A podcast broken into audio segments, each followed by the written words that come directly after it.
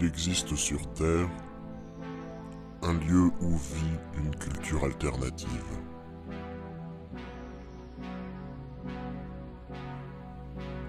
Un cinéma fauché, parfois de genre, parfois d'exploitation.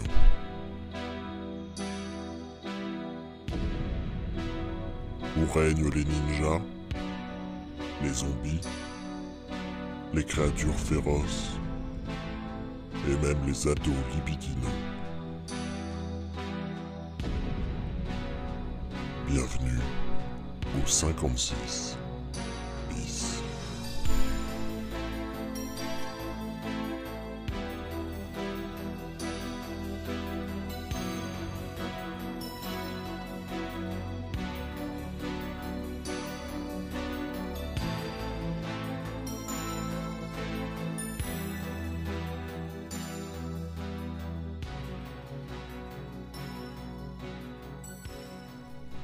Bonjour à tous, bienvenue dans cette première émission spéciale été, un été où on va se permettre de parler un peu de, de sujets qu'on n'aborde pas autrement dans le podcast. Et aujourd'hui, j'ai envie de vous parler d'un d'une catégorie cinématographique qui n'est ni un genre, ni, euh, ni autre chose, parce que j'ai pas forcément beaucoup de vocabulaire, puisque je suis un garçon mal éduqué. Euh, je vais vous parler du cinéma bis. Et pour ce faire, je ne suis pas seul. Et what a twist, je ne suis pas accompagné de Joël. Je suis accompagné euh, d'une grande vedette du YouTube Game. Euh, sa chaîne cumule plus de 4 milliards de vues, bien évidemment. Je suis accompagné d'Alex, je dirais la moitié principale d'une chaîne YouTube qui s'appelle Les Cassettes Mercenaires. Bonsoir Alex. Bonsoir. Euh, bon, il est 4 heures, mais. Oui, je dis bonsoir à 4 heures, c'est pas grave. Ok, ouais, il est le soir ailleurs dans le monde, hein, donc ça, ça passe. Bah, c'est c'est exactement ça. Tu as une chaîne qui s'appelle Les Cassettes Mercenaires, que tu fais avec euh, Théo, si je me trompe pas. Exact. Bon, t'as dévoilé nos vrais noms, mais c'est pas grave. Bah, alors, j'ai hésité à vous appeler euh, Mamel de Bouze ou euh, Cyprien Hanouna, euh, qui font partie de vos fameux pseudos sur votre chaîne YouTube. Euh, mais je me suis dit, on va peut-être rester un peu euh, public, public friendly. J'allais dire public friendly. euh, Voilà, donc au là, si des enfants ont écouté l'émission, il y avait rien qui pouvait les choquer. Euh, Et là, ça y est. Là, ça y est, on est tombé. Là, censure, euh, censure du, du podcast euh, immédiate. On passe en 18 sur iTunes. ouais, je pense que c'est trop tard là. juste euh, à cause de vos pseudos. Euh, donc euh, vous faites une émission où euh, vous... je sais pas si vous critiquez forcément des films, mais en tout cas vous les présentez. Euh, je vais dire chroniquer. Euh, cr- Ouais, ça, fait, peut-être euh, moins prétentieux que critiquer, je sais pas. Ou, ou plus, je ne sais pas. alors je sais pas, parce que je- moi j'ai du mal sur le fait qu'on tape toujours sur la critique. Je trouve que c'est un truc essentiel et que tout le monde peut le faire en fait. Je, sais- je sais pas en fait bon je dirais chroniquer parce que ça je dirais que c'est un peu plus vague que cri- critiquer enfin euh, bah je pense que c'est déjà intéressant d'avoir ton point de vue toi euh, parce qu'en fait j'essaie quand même d'avoir un point de vue analytique euh... attends vais peut-être un peu trop loin dans l'analyse alors qu'on n'a même pas parlé de de quoi je parlais en fait dans, dans les vidéos Vous parlez de films déjà, Oui. ça on le sait. Euh, donc vous parlez de, de, de films la plupart du temps méconnus ou qui ont carrément disparu à cause du DVD. Bah, en fait, le principe, c'est que bon, ça s'appelle Cassette Mercenaire et euh, on parle de films qui n'existent en France qu'en VHS. Euh, donc c'est souvent des, films bis, euh, éventuellement des nanars, des fois des, films sympathiques, mais qui n'ont pas eu la chance d'être sortis en DVD. Et bah en fait, au départ, le, but de ce, choix-là, c'était de se démarquer de ce qu'on voit un peu partout sur YouTube, c'est-à-dire des gens qui parlent de des dernières sorties cinéma et de, de cinéastes que tout le monde connaît. Et voilà, on voulait trouver un moyen de, de sortir du lot, quoi. Si tu savais, je connais même des, des connards qui le font en podcast, de parler de l'actualité du ciné. Et ça me, ça me scandalise. Je pense que je déteste tellement ça que je pense que jamais je participerai à, à un podcast pareil, quoi. Mm, Tu fais bien, tu fais bien. Il y a un truc que tu as dit, je trouve, qui est un peu essentiel dans vos vidéos. Euh, on va pas se mentir, c'est moi qui vous ai contacté parce que euh, bah, j'aime bien votre travail sur YouTube. Ah, Et, merci. euh, tu as employé le mot sympathique. Et ce que j'aime bien dans, votre, dans vos vidéos, c'est que vous vous moquez pas particulièrement des films, parce qu'on sent que ce sont euh, des films que vous aimez sincèrement, en fait. Euh, bon, pas tous, hein, parce qu'il y a quand même. Oui, pas tous. On, va être honnête, il y a quand même des mauvais films qu'on a chroniqués. Euh, je dirais que, par exemple, euh, pour vous citer un titre, euh, Le Loup-garou de Washington, je ne considère pas ça comme étant un bon film, même si j'ai quand même de la sympathie pour, pour ce film-là. Non, bah, en fait, j'avais déjà oublié que j'avais dit le terme sympathique, donc merci de me le rappeler. J'ai déjà oublié ce que, j'avais dit. Mais ouais, je pense que c'est important parce que, en fait, j'ai regardé. Enfin voilà, quand en fait, au départ, je voulais faire une émission, enfin, des, des, vidéos sur YouTube pour. euh, pour euh, comment dire nourrir mon esprit créatif et j'ai quand même regardé euh, ce qui se faisait dans ce domaine-là et c'est vrai qu'en fait dans il y a assez peu de youtubeurs qui parlent de nanar et enfin de nanar ou de, de bis et euh, la plupart du temps euh, ils reprennent des films qui ont déjà été traités euh, par bah, notamment Nanarland ou ou alors ils le font en tapant dessus de manière assez facile et parfois insultante et je voulais traiter ces films-là un peu comme on traite n'importe quel film, c'est-à-dire traiter de, à la fois des bons points, les, mauvais points qui, bon, souvent sont plus nombreux, mais euh, je sais pas, le faire avec un certain respect et avec un discernement qu'on essaierait d'avoir pour n'importe quel film en fait. Parce que je trouve qu'il y a quand même des trucs intéressants dans dans n'importe quel euh, film et, et on peut décerner des intentions, euh, enfin pardon, discerner des, des intentions même dans euh, voilà un film de kung-fu avec des handicapés et et je sais pas, c'est c'est juste. C'est quoi la question d'ailleurs? Euh, non, c'était juste sur cette idée de sympathie dans vos vidéos, que vous ne vous moquiez pas des films en soi. Ouais, parce qu'en fait, je trouve que c'est assez facile de. Bon, pour prendre des exemples, tu sais, il y a plein de vidéos de voilà qui parlent de, de films comme euh, Bulk ou euh, euh, Turkish Star Wars et qui, qui tapent dessus en prenant en exemple chaque scène, en, se moquant, en disant ah vous avez vu, ils font comme ça, etc. Je trouve c'est un moyen facile de, de taper dessus, alors que je sais en un sens un peu plus, ça demande un peu plus de travail que de chercher des, des qualités ou de de voir ce que ce qu'a voulu faire le, le cinéaste quoi. Oui. Et c'est tout à votre honneur, je trouve. Euh, moi, c'est en tout cas pour ça que euh, bah, j'ai apprécié vos vidéos. C'est que c'est un ton différent un peu sur ce genre de film dont on a trop tendance à se moquer de la même manière, en fait. Euh, au, au passage, bon, il y a quand même des moments hein, où on en, on en rit. hein, oui, mais, bien sûr, bah, parce que il y a beaucoup de ces films qui fonctionnent parce qu'on en rit. je, je veux quand même assurer les, les spectateurs, enfin pardon, les auditeurs qu'ils riront en voyant nos vidéos. Normalement. Voilà, j'espère. Euh, donc si je t'ai fait venir aujourd'hui, c'est bien évidemment pour parler de cinéma bis. Je j'ose croire qu'il y a une certaine partie de nos auditeurs qui ne savent absolument pas de quoi on parle. Euh, et lorsque l'on cherche une définition sur Internet, on en trouve des centaines qui parfois se contredisent, parfois se rejoignent sur certains points. Si j'avais fait mon travail, j'aurais euh, j'aurais répertorié certaines de ces, de ces définitions, mais bien évidemment, je ne l'ai pas fait. C'est bien être ça, euh, c'est bien ça, pardon, être professionnel du podcast. Ah oui, bon, bah alors moi j'ai un peu fait euh, mes devoirs, j'ai quand même cherché sur internet quelle était la définition du cinéma bis. Bon, pour moi en fait ça parle, bon, ça englobe, enfin ça englobe les séries B et les séries Z. On va revenir là-dessus après. Mais en général, voilà, le cinéma bis, c'est des films de genre, c'est-à-dire euh, horreur, fantastique, science-fiction. Et euh, à la base, le terme euh, bis, ça faisait allusion à des films qui copiaient des- soit des films qui avaient bien marché, soit des formules qui étaient populaires auprès du public. C'est-à-dire, Par exemple, les films de requins après les dents de la mer. voilà, exactement. Il y a eu énormément de films de requins. Il y en a toujours aujourd'hui, évidemment. Oui. Moi, je pensais au...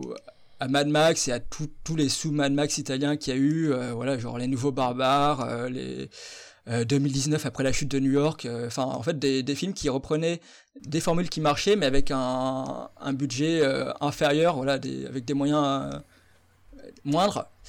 Mais maintenant, je trouve que, enfin, à mon avis, ça, ça fait référence plus généralement à tout ce qui est série B et série Z.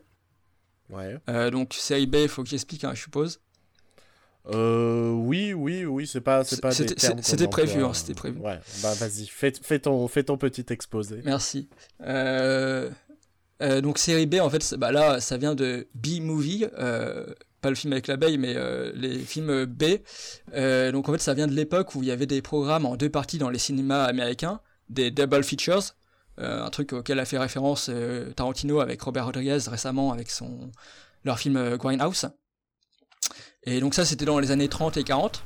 Et donc dans ces double features, il y avait un second film, le film B, qui était un film à plus petit budget que le premier film projeté. Et en fait, B-movie, ça fait référence à des films à petit budget de manière générale. Et alors à mon avis, bon ça c'est pas un truc que j'ai trouvé, mais à mon avis le, euh, terme série Z, ça dérive de, série B, enfin de, de B-movie. Et euh, là ça désigne des films qui sont euh, encore plus fauchés, où il y a vraiment zéro moyen, et, donc là où il y a plus rarement des, films de qualité.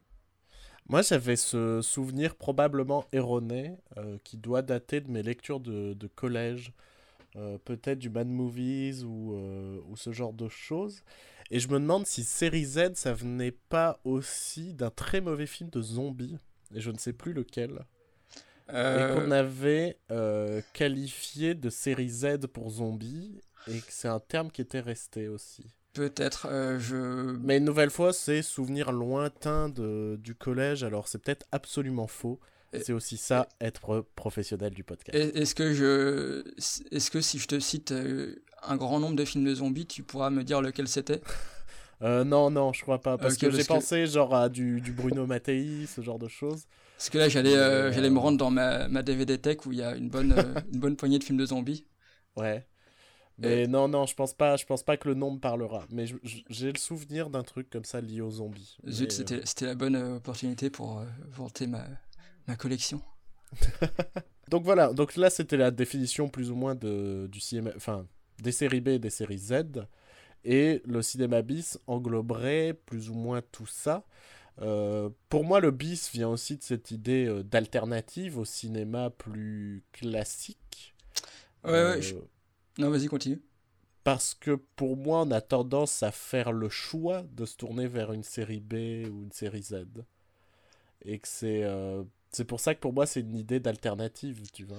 Bah, c'est vrai que ça propose un spectacle différent de ce que tu vois dans les, bah, euh, dans les films mainstream, enfin les, les, blockbusters. C'est, euh, enfin, comme c'est des films qui sont un peu euh, en dehors du circuit classique, tu peux y voir des. C'est un cinéma éventuellement un peu plus subversif et dans lequel tu vois des choses que tu vois pas habituellement, quoi. Il y avait aussi cette idée de montrer un côté plus, euh, plus primitif. Enfin, on, voyait, on voyait des gens dénudés, on voyait du gore, ce genre de choses. Euh, parce que ça faisait appel à nos plus bas instincts. Et ça faisait vendre, en fait, surtout des, des, des billets, quoi. Ouais, ouais. Après, il y a quand même un euh, je dirais, bon, c'est assez difficile de définir la, frontière entre cinéma d'exploitation, parce que je pense que là, tu fais peut-être référence plus au cinéma d'exploitation. Mais pour moi, ça en fait un peu partie quand même du cinéma bis. Oui, oui, c'est là, c'est là où euh, c'est compliqué de définir le cinéma bis, parce que ça englobe plein de choses. Tu parlais de cinéma de genre, mais pour moi, il n'y a pas que fantastique, horreur et... Enfin, moi, j'inclurais aussi, par exemple, le western ou euh, tout ce qui était comédie sur le sexe aussi, par exemple. oui, oui c'est vrai que. Enfin, après, voilà, c'est généralement du cinéma de genre, quoi. C'est ça que je voulais oui, bien sûr, bien sûr. Mais, mais c'est pas que ça, quoi. Oui, oui, bah après, il y, a y a du film bis pour un peu tout. Hein. À partir du moment. Enfin, des séries B, à partir du moment où c'est fait avec euh, peu de moyens et. Et, euh, et c'est limite amateur, c'est de la série B, quoi. Il y, a eu pas mal de séries B de, de western, comme enfin notamment en Italie, euh, tout comme euh, des, films post-apo quoi. Bah, c'est là où ça peut être intéressant parce que tu parles de moyens et euh, moi c'est c'est quelque chose sur lequel je me pose quand même une question, c'est cette question de moyens financiers dans le cinéma bis.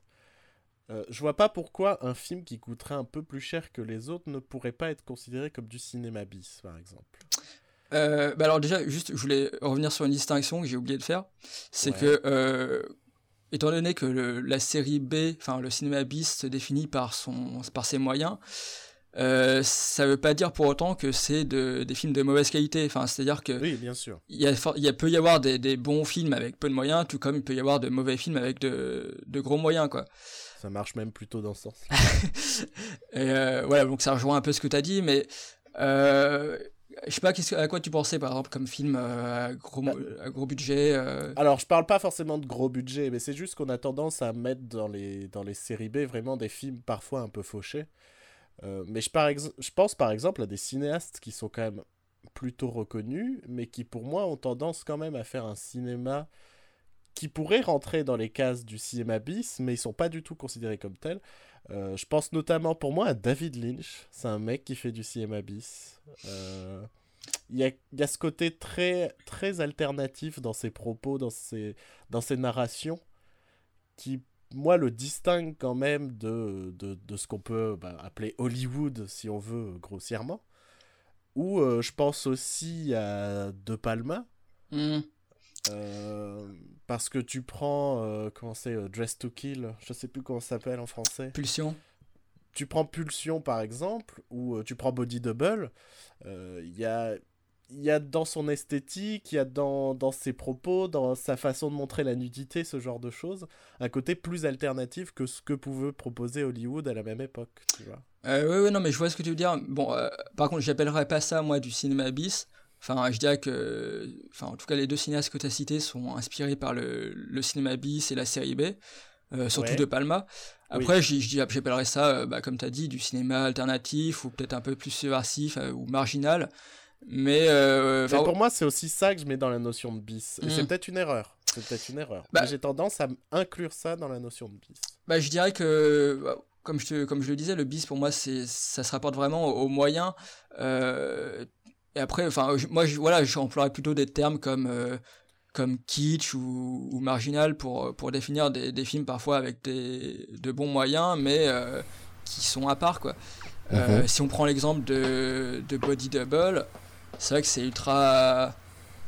Bah, L'esthétique fait vraiment référence, enfin, fait vraiment cinéma, enfin, fait vraiment bis, c'est, je dirais plutôt limite kitsch quoi.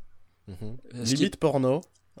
Il y a une esthétique. Euh, je, sais, je sais pas ce qui te fait dire ça. Euh. Euh, c'est bien Body Double qui commence par une scène de douche avec le. Ah. C'est la fin de Body Double. Ah non, attends, non, non ça c'est Pulsion, ça c'est Dress to Kill.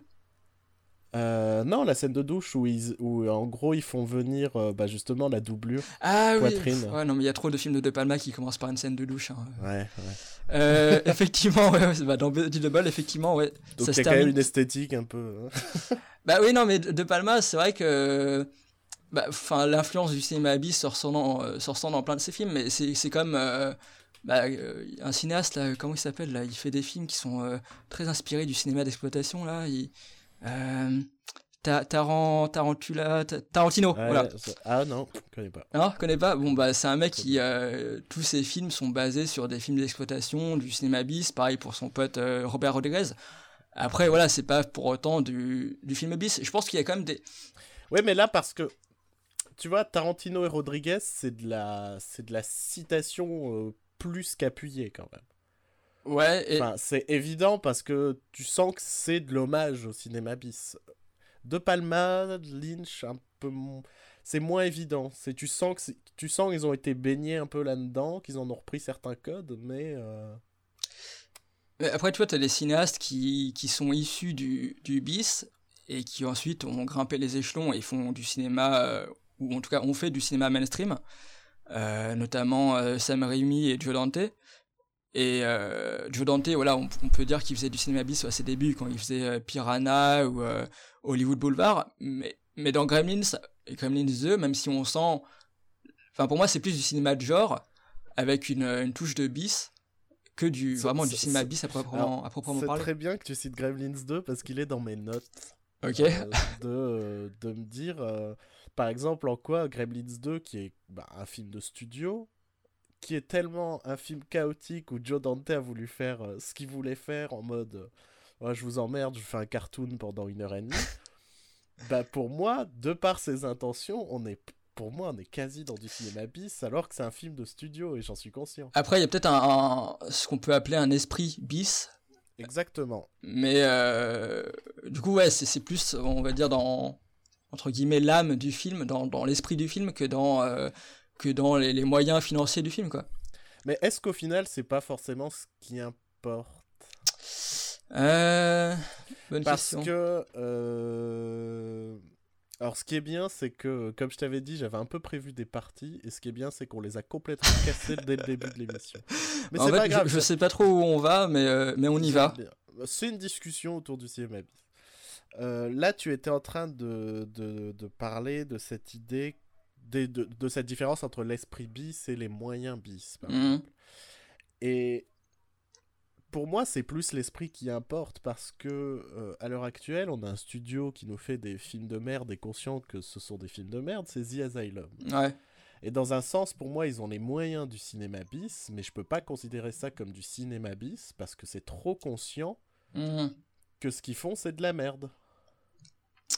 Bah c'est euh, moi je- pff, après c'est je pense que c'est une question de, de point de vue euh, enfin euh, tous toutes ces catégories là se mélangent un peu et tu vois euh, faire la distinction entre entre du cinéma bis la série Z etc c'est un peu compliqué des fois euh, ouais au fait pour résumer donc Asylum euh, bon si ça parle pas aux gens c'est un petit studio qui euh, fait que des films euh, directement en DVD enfin pratiquement que ça et euh, qui, qui se sont fait connaître euh, au départ en faisant des plagiats de, de blockbusters qui sortaient en même temps.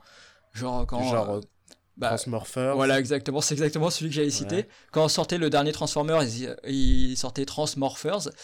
Et euh, donc là, ils se sont fait connaître avec Sharknado et plein de films de monstres.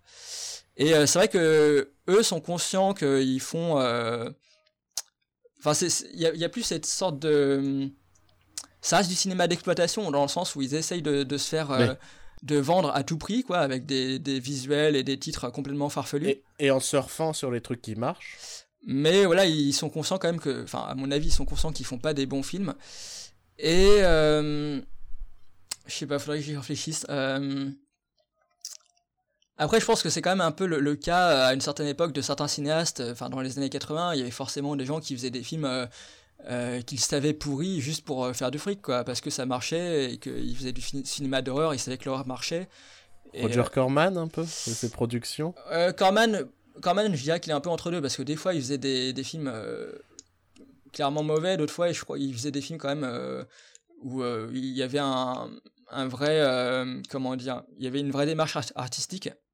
Euh, Est-ce qu'il n'y avait pas cette notion un peu de chance de je, je tourne tellement de trucs que parfois je peux faire des bons trucs? Peut-être, mais en fait, je crois que Roger Corman, ouais, je crois que c'est un bon exemple pour ça parce que c'est quand même un mec. Bon, d'ailleurs, au passage, je recommande un, documentaire sur lui qui s'appelle Corman World, qui, euh, qui euh, permet de se faire un- une bonne image du personnage et de pourquoi, à la fois, c'est un mec qui a été très important pour le cinéma, mais qui, bon, ne, faisait pas forcément des, de très bons films. Enfin, Roger Corman, c'est un producteur euh, américain qui a lancé la carrière de plein de, de cinéastes et de et de d'acteurs comme euh, Jack Nicholson. euh, euh, il a lancé la carrière de Ron Howard, Joe Dante d'ailleurs. Euh, Jack Nicholson, c'était avec la petite boutique des horreurs, je crois. Alors ça, c'est, je crois que c'est pas le premier film qu'il a fait pour lui, mais ça en fait partie. ouais. Ok. Et euh, donc voilà, en fait, je crois qu'il a surtout contribué au cinéma de cette façon-là, mais quand il faisait des films, c'était souvent des films euh, à très petit budget et c'était surtout pour faire du fric rapidement.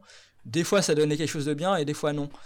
Mais euh, ce que tu vois dans le docu, c'est que quand même, des fois, il faisait des films euh, qui lui importaient. Enfin, des fois, il faisait des films juste pour le fric et il y a par exemple un, un film qu'il a fait parce que le sujet lui tenait à cœur et je crois que c'est un film qui, par- qui parlait de la ségrégation. Ok. Euh, donc lui, un peu entre deux, quoi. Mais non, en fait, je, quand je parlais de, de mecs qui faisaient des films juste pour le fric, je pensais à, à- au réalisateur de la- Le Retour des Morts Vivants 2, qui est un mec qui euh, faisait des films d'horreur, mais qui détestait le cinéma d'horreur. Et il faisait ça juste pour, euh, pour l'argent, en fait. Et euh, comme quoi, voilà. Après, est-ce que ça découlait pas aussi de l'essor des VHS dans les années 80 aussi? Le, de, de quoi exactement? Bah, le fait qu'il voulait, euh, il voulait se faire du fric parce que il y avait euh, cet essor des VHS un peu. Il y avait, Oui, euh, bah, le, les vidéoclubs, ce genre de choses qui étaient en train de se multiplier à travers le monde. Euh, bah en fait, le- le- l'époque de la VHS, euh, c'est vraiment ça qui, euh, c'est vraiment ça qui, qui a fait qu'il y a eu un grand flot de, de films bis et des films souvent euh, très mauvais. Euh, c'est parce que, euh, enfin, on va revenir d'ailleurs après sur le sur Asylum et la distinction qu'il y avait entre, enfin, qu'il y a entre maintenant et, et, cette époque-là, c'est que euh, à l'époque, les gens avaient pas autant de, comment dire, avaient pas autant de sources d'infos. Et donc, euh, quand tu étais, pardon, quand étais dans un vidéoclub, tu voyais pas forcément la différence de qualité entre, euh, voilà, je sais pas, on va dire Evil Dead et un film qui s'appellerait, Attends, je vais regarder vers ma pile de VHS. Euh... Attention. euh, Suspense. Attends, je pense qu'il faudra couper parce que. Juste un instant.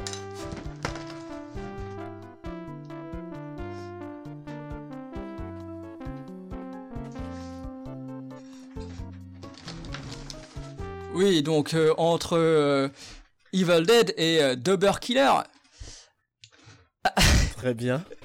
Non, bref, euh, non, mais les gens avaient pas euh, forcément de. Ils avaient, les, films sur des étalages et ils pouvaient pas euh, se renseigner sur la qualité d'un film. Et euh, c'est ça qui fait que euh, y avait un gros marché pour des, films d'horreur, même mauvais, quoi. À partir du moment où il y avait un titre accrocheur et un visuel euh, euh, aguichant, c'était. les gens achetaient sans, être forcément informés, quoi. Ah mais je comprends, je comprends pleinement l'idée parce que ben moi j'avais un vidéoclub à proximité de chez moi et euh, j'ai passé des années à passer à côté d'Evil Dead parce que euh, la VHS me donnait pas du tout envie. Ah ouais? Euh, je sais plus si c'était le premier ou le deuxième, c'était l'affiche où il y a un crâne dessus avec Mm. des yeux. C'est le 2. C'est le 2. Et, et par exemple, Evil Dead 2, il- il- enfin la trilogie Evil Dead, il a fallu que je sois, je sois à la fac pour vraiment y jeter un œil en mode c'est quand même Sam Raimi, j'aimerais bien savoir ce qu'il faisait avant. Euh, et à la place, par contre, il y a des films comme Faust ou ce genre de choses que euh, bah, ça avait l'air trop bien, alors euh, voilà, je les prenais au vidéoclub. Quoi. Donc je comprends clairement cette idée de. c'était, c'était la jaquette qui faisait vendre plus que tout. Faust, tu parles du film de Murnau? Non, pas du tout. Ah, tu Ah parles non, du, je- du film de Brian Yuzna alors? Alors je ne sais pas qui a réalisé ce. Non, non, ouais, c'est- je crois que c'est Yuzna. C'était plus ou moins. euh, Non, mais je vois de quel film tu parles. hein. C'est plus ou moins Spawn, mais avec. euh, c'est un mec qui a vendu Ah. son âme et qui bute des gens. Ah, en plus, tu l'as vu? Ah oui, oui, oui, je bah, je l'avais pris, la, la, Ah bah. la jaquette me donnait envie. Félicitations. Non, c'est effectivement très mauvais. Ouais. Euh, non, et en fait, la- le, je dirais que dans, dans un sens, je comprends Asylum parce que c'est des mecs, bon, c'est des fois c'est plus simple de faire plein de films de merde mais qui se vendent que de faire juste euh, d'essayer juste de faire un bon film qui euh, qui va pas forcément bien se vendre quoi. Et euh, et euh, Asylum leur stratégie c'est de euh, sortir euh, plein de films mais à chier mais euh, qui vont attirer quand même les gens parce qu'il y a un titre à la con et attends un instant.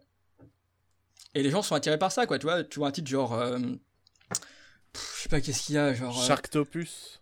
Sharktopus, ça, je crois que c'est Roger Corman, justement. Non, Sharktopus, c'était The Asylum. Attends, t'es sûr? Non, Sharktopus Non, Sharktopus, je crois que Mi- c'est. Mi-requin, mi-octopus. Je crois que c'est Ro- Roger Corman, hein. C'est Roger Corman. Hein. Merde. J'étais Eh ben- convaincu que eh c'était euh, Asylum. Eh Mais bien voilà, ce n'est pas Asylum. Non, mais voilà, Asylum, c'est des films genre euh, le, le requin à deux têtes et, et les gens, enfin, tu vois, euh, euh, c'est comme comme, enfin bon, ça faisait partie des trucs dont on a parlé en, en off, mais euh, c'est assez difficile des fois de savoir vers quel euh, film de genre ou quel film bis se tourner. Et quand tu vois un truc comme euh, le requin à deux têtes, tu te dis, euh, tu te dis bon, c'est ça doit être de la merde, mais ça t'attire quand même quoi. Ouais. Et c'est ça leur stratégie, quoi. Euh, Et donc, je- si ça marche, je comprends qu'ils fassent ça, quoi. Mais il y a Mais pas. pour euh, moi, est-ce que ça en fait du cinéma bis? Je sais pas. Ah oui, c'est vrai que c'est ça la question au départ. ouais. C'était ça. Bah, en fait, ce qui est bien, c'est que on est tellement parti dans tous les sens que pour moi, ça prouve à quel point c'est difficile de définir ce qu'est le cinéma bis. Je trouve que ça, ça, ça participe à, à ce doute qui place euh, au-dessus du terme, euh, en tout cas à mes yeux. Mais là, comme on parle quand même pas mal de, de mauvais films bis, faudrait qu'on essaye de définir ce que c'est un bon film bis. Peut-être pour que ça donne envie aux gens. Mais il y en a plein en fait des bons films bis. Ouais, bah en fait, Euh. bon, il y a même des films euh, qu'on ne soupçonne pas être des films bis parce que maintenant ils sont devenus ultra populaires. Mais genre par exemple le premier Terminator, c'est un film qui a été fait avec euh, très peu de moyens et c'était euh, une série B quoi. Exactement. Et maintenant c'est Euh. un, c'est une saga avec des tonnes de, de moyens. En fait, ce qui est intéressant, c'est qu'il y a eu un moment où Hollywood s'est intéressé au cinéma bis, et on est passé, par exemple, d'un d'un film bis à un film plus gros budget. Euh, je pense, bah, t'es en train de parler de Terminator, mais je pense, par exemple, j'étais en train de parler des Evil Dead tout à l'heure, Mhm. où on a carrément eu un remake il y a quelques années, et on a eu une série, là, pendant trois ans. Ouais, ouais, c'est vrai. Et je me dis, moi j'ai du mal à ne plus considérer ça comme du bis, même si je suis conscient que c'est du film de studio, tout ça, quoi. Et que ça veut surfer sur euh, cette nostalgie de, de, cinéma bis. Mais je pense que c'est inévitable à chaque fois que, qu'un truc fonctionne, c'est récupéré par, euh, par le, enfin, soit Hollywood, soit, soit autre chose, enfin, soit une autre entité, mais euh, par exemple, j'avais un exemple. Ah oui, bah, tu vois, les films de monstres géants, tout ça, c'est un truc, enfin, c'est des films à la con que tu trouvais t'en trouvais plein en VHS dans les années 80 et euh, à un moment dans les années 90 ou 2000 c'est quand même un truc qui a été récupéré par euh, par Hollywood. Par exemple t'as as eu des films comme euh, Anaconda avec il y avait y a qui, Ice, Cube. Ice Cube et Jennifer Lopez. voilà exactement. Ah je connais mes classiques. gros film de merde d'ailleurs hein, mais j'espère j'espère ne forcer personne en disant ça d'ailleurs. Franchement offenser les fans d'Anaconda. On peut s'en remettre euh, je, sais pas, peut-être qu'ils vont. Euh, peut-être que la prochaine fois que je prendrai l'avion, ils mettront des serpents à bord, je sais pas. Mm, mm. Bon, s'il y a Samuel Lee Jackson dans la vie. voilà, bref. Euh, c'était ma transition vers un autre film de. Enfin, qui à la base aurait pu être un film bis. En fait, la, grosse différence entre maintenant certains films. la grosse différence entre des blockbusters et, et du cinéma bis, c'est juste le. Des séries Z, c'est juste le, budget, quoi. Mm. Je veux dire, des, des, des trucs genre bah, en fait, tu prends n'importe quel film de Dwayne Johnson récent, là, euh, tu prends euh, le film là où il grimpe, euh, enfin, il, il, saute là sur un immeuble, là. Voilà. Skyscraper. Voilà, merci. Ou alors le film où il y a des monstres géants, là. qui Rampage. Voilà, exactement. je suis biographe de, de franchement, tu retires la star, ça, en, ça en devient une, une série Z qui sort directement en DVD, quoi. Oui, ah oui, clairement. Et, et je sais pas, je trouve c'est et, bizarrement, euh, ces films-là, à gros budget, ces films hollywoodiens, ont moins de charme et moins d'intérêt que certains films bis qui, qui soit euh, étaient faits, bon, euh, même s'il n'y avait pas forcément de talent, soit c'était des films qui avaient un certain charme parce qu'il y, a des effets spéciaux artisanaux, ou alors parce que, ou même il peut y avoir des, des bons films dans ce genre-là, parce que justement, je trouve qu'en fait, à partir du moment où il y a beaucoup de moyens, y a, les projets sont moins animés par la passion que quand il y, a, il y a très peu de moyens et que du coup les gens se doivent se débrouiller et, et faire comme ils peuvent. Et le, meilleur exemple, c'est la carrière de Tim Burton. Euh... Qui était beaucoup plus intéressant quand il n'avait pas les moyens de faire ce qu'il avait dans sa tête, en fait. Je pensais pas forcément à lui, mais ouais, je sais pas. euh, mais il a quand même commencé assez fort, hein, parce que Pee-wee, son premier long métrage, c'est quand même un film Disney. Euh. Ouais, mais, mais bon, avant ça, il faisait aussi ses petits bricolages. Euh, bah, il avait déjà fait les téléfilms pour Disney, Hansel et Gretel, tout ça. Hmm. Mais il, a, il avait les moyens, mais il n'y avait pas les moyens techniques de réaliser ce qu'il voulait faire, en fait. Ce qu'il avait dans sa tête. Hmm. Maintenant qu'il a les moyens techniques, tu sens que c'est un mec qui se foule plus, qui dit, bon, bah, on fera ça en post-prod, quoi. Peut-être, j'ai pas vu les, les, derniers. Euh, hein, je, enfin, je sais pas, je pensais pas forcément à un cinéaste en particulier. Enfin, si j'avais un, un, réalisateur en tête, mais c'est euh, pas un, un réal de, de, cinéma bis. Euh, je pensais à Kevin Smith, qui lui a commencé bah, en faisant Clerks, qui est un film pareil. bon, là, en fait, comme c'est pas un ciné... comme c'est pas du film de genre, on, on, va parler de cinéma indépendant et pas de cinéma bis. Mais enfin, tu vois Clerks ou pas? Oui, oui, ah oui, oui, oui, complètement. Euh, donc Clerk, c'est un film qu'il a tourné dans l'épicerie où il travaillait avec euh, zéro moyen. il, il, filmait la nuit quand le magasin était fermé. Et là, on sent vraiment dans l'écriture la passion d'un mec qui essayait de percer dans le cinéma et qui faisait tout pour, euh, enfin, qui se démenait pour avoir un, un, script solide pour que ça se vende. Alors qu'à partir du moment où il a été récupéré par les studios et il a eu les moyens de faire ce qu'il voulait, on sent qu'il y a moins d'efforts, quoi. Bah, c'est là où je trouve que tu appuies un peu mon idée que l'esprit bis, c'est peut-être plus important que la notion de budget, en fait. Euh, J'entends cette idée que forcément le budget amène à l'esprit bis, hein, mais mm, tu, tu sens quand quelqu'un a perdu son, son esprit bis. Hein. Enfin, son mais heureusement, voilà, il y a quand même des cinéastes qui ont réussi à faire des, encore des bons films en, tout en, enfin, après avoir percé, hein, par exemple, voilà, Joe Dante, c'est un très bon exemple de mec, enfin, qui, qui a réussi ça, quoi. Le Kremlin, c'est Kremlin 2, c'est super, et euh, il y, a, y a, voilà, c'est cet esprit bis, mais avec un gros budget, c'est quand même super divertissant et, fun, quoi. Il a réussi à faire un film Looney Tunes où il casse des références euh, à, du cinéma bis. Je l'ai vu récemment, d'ailleurs, ouais, ouais, c'est vrai? je, je m'étais fait cette réflexion. Bon, après, je suis pas trouvé le film super, mais c'est vrai que ça, fait plaisir de, voir ça, quoi. T'étais en train de parler de, de films bis de qualité, et en faisant quelques recherches, je suis tombé sur un, sur un truc qui m'a un peu scandalisé. C'est un genre cinématographique qui a longtemps été considéré comme du cinéma bis parce que rejeté par euh, l'intelligentsia euh, cinématographique et euh, complètement rejeté par exemple par le cinéma par le festival de Cannes pardon. C'est le western spaghetti. Mhm. Et même Sergio Leone a été considéré comme du cinéma bis. Bon, après, si tu, si tu, voulais parler du western spaghetti, moi je m'y connais assez mal, mais en tout cas, ça rejoint un peu le, ce que je disais tout à l'heure, c'est qu'à partir d'un moment euh, donné, euh, dès qu'un truc fonctionne, c'est forcément récupéré. Et toi, même, euh, bon, moi, je vais pas m'en plaindre hein, parce que je suis content de voir des cinéastes qui sont, enfin, que j'adore, mais qui font partie du, du, cinéma de genre ou le cinéma bis, être reconnu. Mais tu vois, maintenant, il y a des cinéastes comme Verhoeven ou, bah, même De Palma en fait. tu vois, c'était des films comme Body Double, c'était pas forcément bien considéré. Euh, non, euh, je, attends, je voulais parler de Verhoeven, Argento, tu vois. Ouais, ouais. Euh, c'est des mecs qui maintenant passent à la cinémathèque, ils ont des rétrospectives, et alors que pendant longtemps, je pense que c'est quand même, ça a été un peu marginalisé, quoi.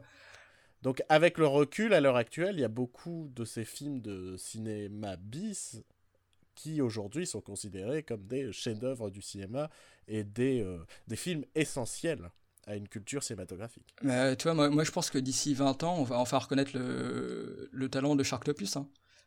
Et ça va passer à la cinémathèque. Hein. Ça, moi, je, moi je, suis, je suis très curieux parce que, euh, à l'heure actuelle, oui, clairement, The Asylum, il surfe sur ce côté euh, nanar, tout ça. Et je suis très curieux de voir dans 20 ans un studio qui surfera sur la nostalgie des nanars de The Asylum. Ah ouais, ça devient très. Euh, ça devient métal.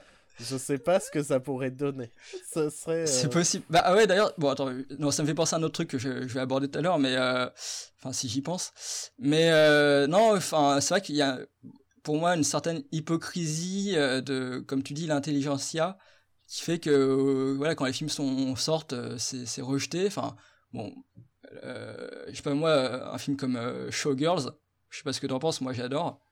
Je ne je n'ai jamais osé le voir parce que euh, je sais qu'il y a vraiment ce côté euh, très divisé autour de Showgirls. Je sais qu'aux États-Unis, il y, a, tendance à être considéré comme un gros nana. Ouais, ouais. Je sais qu'en France, il passe un peu mieux. Bon, après, on s'éloigne un peu du cinéma bis là, mais. Euh, bah, il y, a un truc. En soi, non, parce que le, le propos du film en lui-même aurait pu être un film de cinéma bis. Ouais, ou en tout cas un film d'exploitation. Ouais. Euh, non, mais il y a un truc marrant que j'avais entendu euh, quand j'étais, quand j'étais, euh, quand j'avais attendu pour la séance de Robocop à la Cinémathèque. Il y avait des, il y avait des gens plus âgés à côté qui disaient, ouais, à, sa sortie, ce film c'était considéré comme un nanar. maintenant, les, les films, les nanars d'hier, ça deviennent des bons films aujourd'hui ou un truc comme ça. Enfin, je trouvais ça assez bizarre. Enfin, pour moi, Robocop n'a jamais été un nanar, tu vois. c'est pas, c'est pas le contexte qui fait que qu'un film est un nanar ou pas, quoi. C'est juste la réception du public qui est euh, enfin qui fait que c'était mal euh, considéré à l'époque mais le film a toujours été aussi bon de mon point de vue quoi bah, il y a toujours eu un, propos très marqué par le réalisateur. Et pour moi dès le moment où le, le, propos est déjà là j'ai du mal à voir comment on peut le considérer comme un nanar d'ailleurs oui ça me fait penser à un truc c'est que enfin bon là pareil on élargit le sujet plus au cinéma de genre qu'au cinéma bis mais euh, il y avait pour moi, ce qui fait la, qualité des films bis, ou en tout cas le cinéma de genre de, cette époque-là, les années 80, c'est qu'il y avait un propos, quoi. En tout cas, il y avait les, cinéastes se servaient de ce cinéma un peu en marge, euh, où ils pouvaient faire passer des messages euh, qu'ils n'auraient pas forcément pu faire passer dans un film grand public. Euh, enfin voilà, des cinéastes comme Romero ou Carpenter, c'était des, cinéastes euh, où il y avait un propos dans leurs films, alors que maintenant les films d'aujourd'hui, euh, même même des, des, bons films de genre, voilà, qui sont qui sortent au cinéma, etc. Ou, mauvais hein, d'ailleurs. Enfin, il y a plus de mauvais films de genre qui sortent au cinéma que, que de bons, mais il y a plus il y a plus de fond en fait, ou très rarement quoi. Non, mais sinon ouais, on a, je voulais quand même citer des des, des, bons films bis quoi et, et, dire pourquoi c'est ce qui fait que c'est des films bis mais qui sont quand même des, des, films de qualité. Et bon on a quand même cité quelques-uns. On a cité euh, bah, Evil Dead.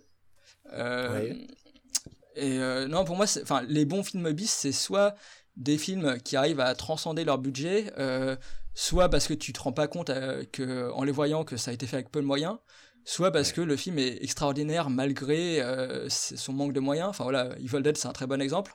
bon après c'est pas vraiment un film bis, mais Duel de Spielberg. Je l'ai noté aussi parce que pour moi, moi j'ai tendance à considérer que c'est un film bis par ah exemple. Bah, je, je dis à une époque où euh, tu voulais en mettre plein la vue, tout ça, euh, il arrive avec son petit film euh, au pitch minimaliste et, et aux moyens très faibles aussi. Quoi. Ouais, voilà, en tout cas, c'est des films qui ont été faits avec peu de moyens, mais qui, qui sont géniaux parce qu'il y, a une, y a une superbe mise en scène derrière, quoi. Mais après, tu vois, Spielberg, tout ça, c'était plus l'idée du nouvel Hollywood et le nouvel Hollywood, il empruntait les codes du cinéma bis de 20 ans auparavant. Mm. Cette idée de montrer, euh, si on voulait montrer de la nudité, des personnages pas forcément bons, euh, ce genre de choses, tu vois. Donc c'est c'est là où euh, du Spielberg ou du du qui est putain j'ai un gros trou du Scorsese ce genre de choses c'est du c'est du nouvel Hollywood ouais c'est vrai que c'est ouais c'est plus nouvel Hollywood que que cinéma bis du coup mais Enfin, après, ouais, c'est, tu peux mettre un peu. On va dire qu'il y a une frontière commune, quoi. Oui, ah, bah, il y a une envie commune. Et sinon, euh, il y a aussi. Euh, sinon, moi, ce qui fait que j'adore certains films bis, c'est aussi euh, un peu ce que tu disais, c'est qu'il y a ce côté. Enfin, il y a ce côté. Il y a des libertés que t'as pas dans d'autres films, et tu as des idées. Enfin voilà, vu que c'est fait en dehors du système, il peut y avoir des idées complètement tarées que tu verrais jamais ailleurs des films, euh, même des films pas forcément bons, mais euh, des films où tu as une débauche d'effets spéciaux, genre euh, kitsch et artisanaux, ou avec des idées complètement dingues. Genre, moi je pense à des films comme Street Trash, ou alors les films de Frank Henenlotter qui a fait Basket Case, Frankenhooker, Frankenhooker qui est en fait un film. Basket Case, c'est une trilogie, je crois. Ouais, ouais, ouais. Et je rêve de les voir. Depuis que j'ai vu les bandes annonces, je rêve de voir les Basket Case. Bah, c'est sympa. Mais c'est, enfin, moi, je dirais que mon préféré de Frank Hooker, euh, de, pardon, de Frank Henenlotter, c'est euh, euh, bah, soit Frank Hooker, qui est un film où euh, c'est un mec euh, dont la fiancée meurt, il récupère sa tête et il, la recrée à, base de bouts de corps de prostituées. Bon, les filles, ouvrez les esgourdes. Je vous présente un ami docteur de son métier, mais vous pouvez l'appeler Jeffrey. Jeffrey, voici Ange. Bonsoir. Cristal. Bonsoir. Ambre, que tu connais déjà. Enchanté de vous revoir. Anis. Comment allez-vous? Chartreuse. Mes hommages. Neige. Salut. Sucre et Wistiti.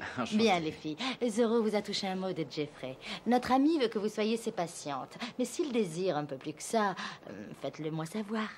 Parce que Jeffrey est comme qui dirait un bon ami de Zoro. Alors soyez bien coopérante. Vous avez saisi? Gwenda À toi de jouer. On commence par quoi? Euh. Eh ben, disons par les jambes.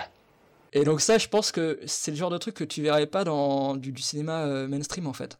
Mm. Enfin, euh, peut-être que je me trompe, hein, mais euh, je... vois pas J.J. Abrams nous sortir un remake de Frankenhooker pour l'instant. Sinon, bah sinon, il y a quand même une boîte moi que, que j'adore, il faut en parler. Trauma, je sais pas si tu connais. Oui, bien sûr. Bah voilà, Trauma, c'est, je crois que c'est la plus vieille boîte de cinéma indépendante encore en, activité aux États-Unis. Elle est toujours en activité? Ouais, ouais, ouais. Je dois, t'avouer que j'ai pas suivi depuis euh, Poultrygeist. moi, je suis leur actu parce il y a 10 ans, peut-être? pour, pour, pour, poursuivre un peu le, la conversation qu'on avait avant l'enregistrement, j'ai été figurant sur le dernier Trauma, donc donc euh, je suis de près leur euh, actualité parce que ça fait genre 5 ans, je crois, que le film n'est pas sorti. Toujours pas sorti et donc euh, bah, j'attends toujours. Mais non, oui, Trauma, c'est une boîte de prod qui, pareil, faisait des films complètement tarés, qui mêlaient horreur et, humour. C'est peut-être d'ailleurs, bon, Lloyd Kaufman, le président de la firme, prétend qu'il est peut-être le premier à avoir fait une comédie horrifique, je sais pas si c'est le cas, mais bref, il a fait Toxic Avenger qui est un film où un, où un mec, euh, un, nerd, euh, tombe dans des déchets toxiques et devient un super-héros euh, complètement déformé. Bonjour mesdames et messieurs. Aujourd'hui, nous avons le professeur Merton Snodberger qui travaille au Centre de recherche du comportement cérébral. Pouvez-vous me dire si c'est exact que ce monstre ne s'attaque qu'aux malfaiteurs Oui. Oui, c'est exact. En effet, Seuls les voyous, les malfaiteurs, la vermine a été tuée par le monstre. Je voudrais répondre à vos questions. Oui. Oui, d'après les traces trouvées sur la scène des crimes qui ont été analysés, euh, nous avons déterminé qu'en fait notre monstre a bien été exposé à des déchets toxiques de forte densité. Qui, euh, qui a un personnage qui devient de plus en plus culte aux États-Unis. Je pensais à ça parce que justement, euh, bah, depuis des années, ils annoncent un remake. Mhm. Euh, comme quoi, il y a quand même, enfin, ça rejoint ce qu'on disait, quoi. Il y a, il y a une récupération du cinéma bis par le. Oui, parce qu'un remake euh, mainstream, quoi, pas un remake par. Oui, oui, oui, non, bah oui, oui, ouais. un remake par le réalisateur. Enfin, quand j'en ai entendu parler, c'était par le réalis- réalisateur de euh, Hot Tub Time Machine. Ok. Donc euh, quand même un truc bon relativement euh, mainstream quoi. Et euh, c'est bon voilà c'est quand même des films enfin pour euh, pour en fait j'ai l'impression que plus les années euh, passent plus leurs films sont fauchés quoi. C'est-à-dire que dans les années 80 il y a quand même bah, comme on le disait il y avait un marché pour ces films là parce que ça se vendait en VHS ou alors dans des dans des cinémas d'exploitation.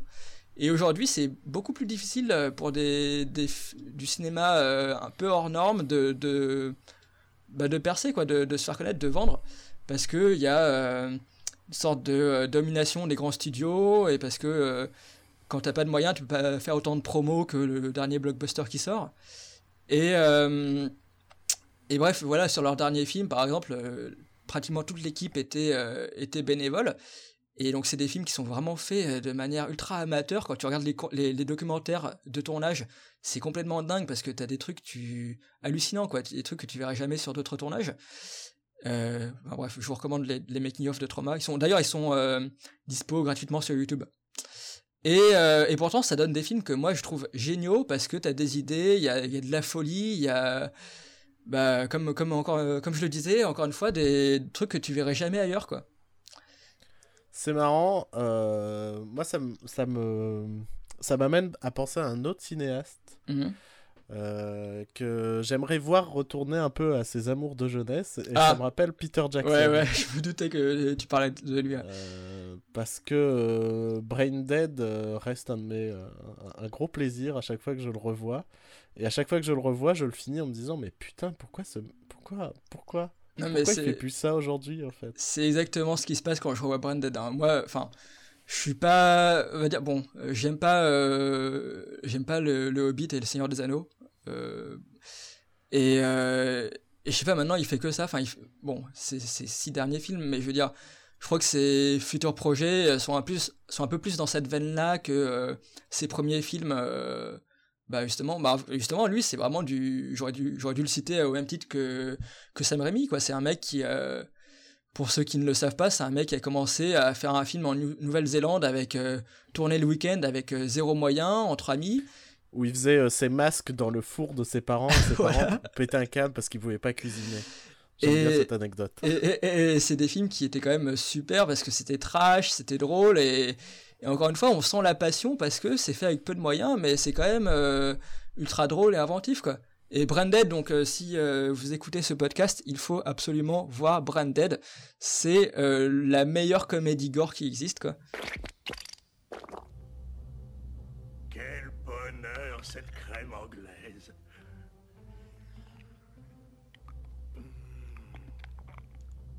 Onctueuse et crémeuse, comme je l'aime. Ce qui est bien c'est que j'ai su le montrer à des gens qui m'ont dit qu'ils n'aimaient pas le gore mais là c'est du gore rigolo Voilà. et ça change tout Bah j'ai j'ai eu la même chose.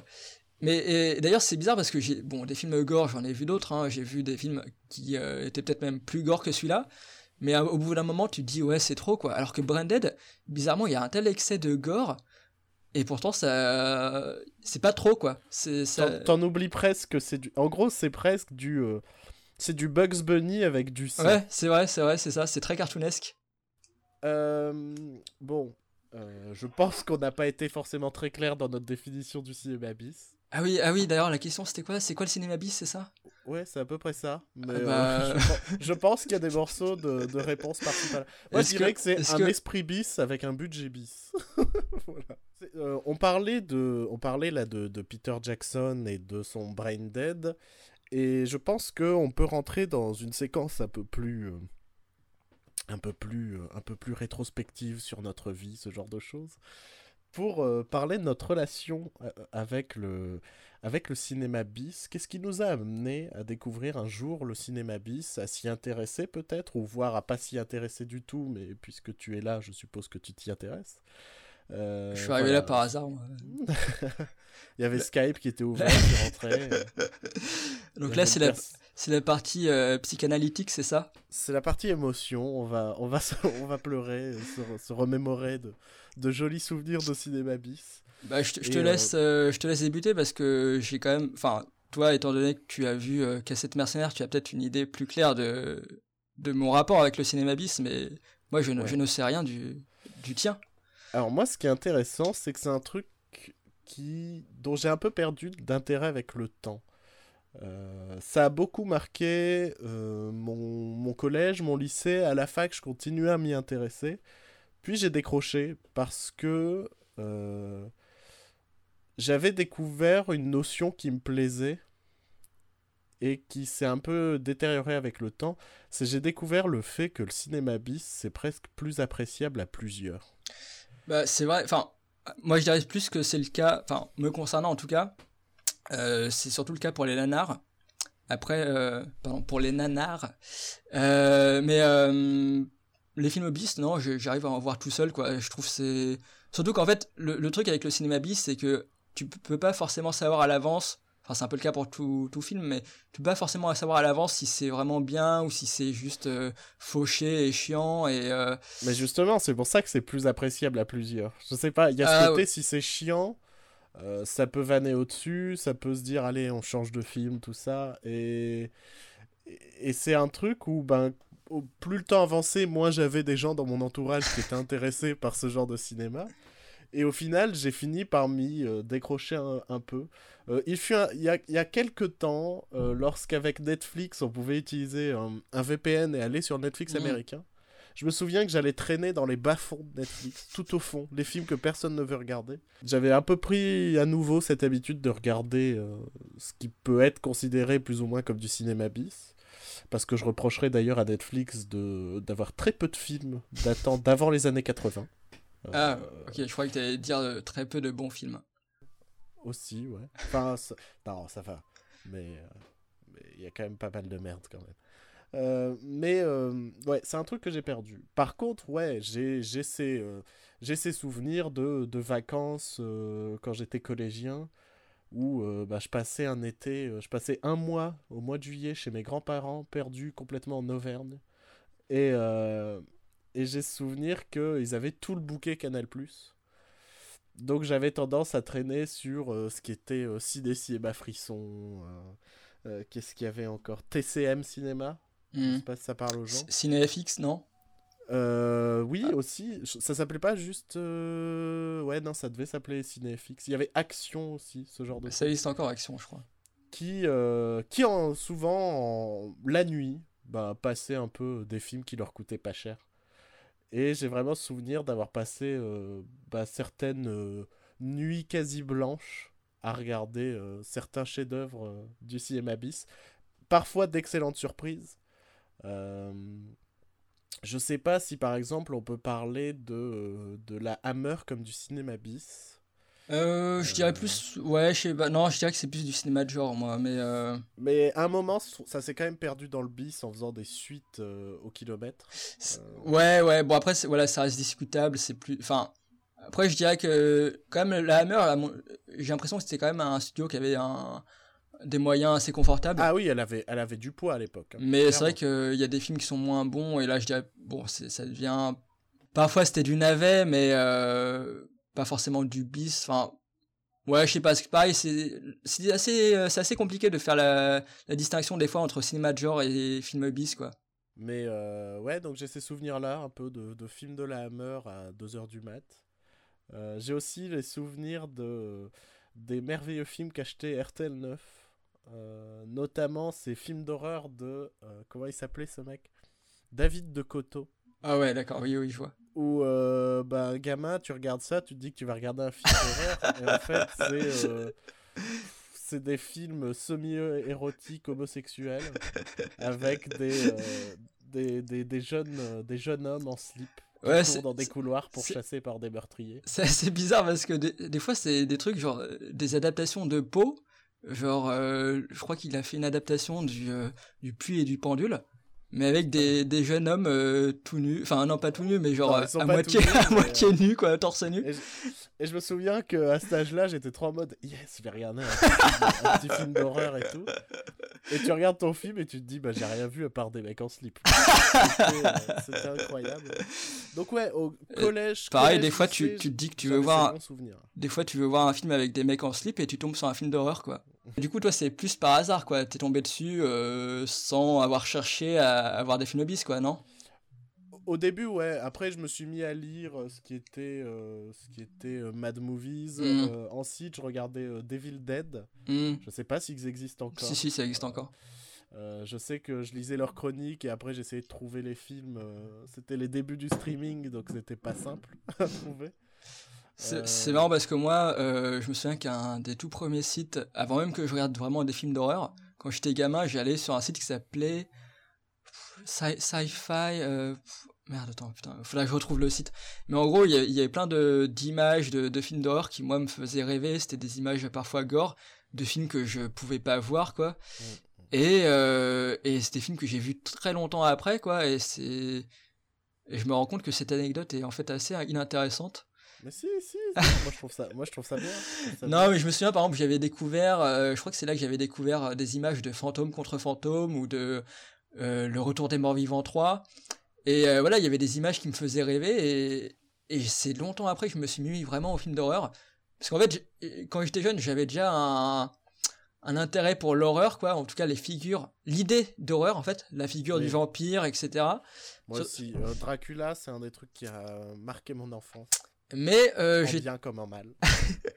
mais euh, j'étais quand même euh, peureux quoi et donc ça j'ai ça a mis longtemps avant que vraiment je regarde des films d'horreur et, et bon maintenant je regarde euh, assez souvent quoi mais euh, C'est intéressant parce que là, on est en train de parler clairement d'horreur. Oui. On n'en a pas plus parlé que ça dans la partie, euh, enfin, autour du cinéma bis. euh, attends c'est pas un podcast sur le cinéma d'horreur là?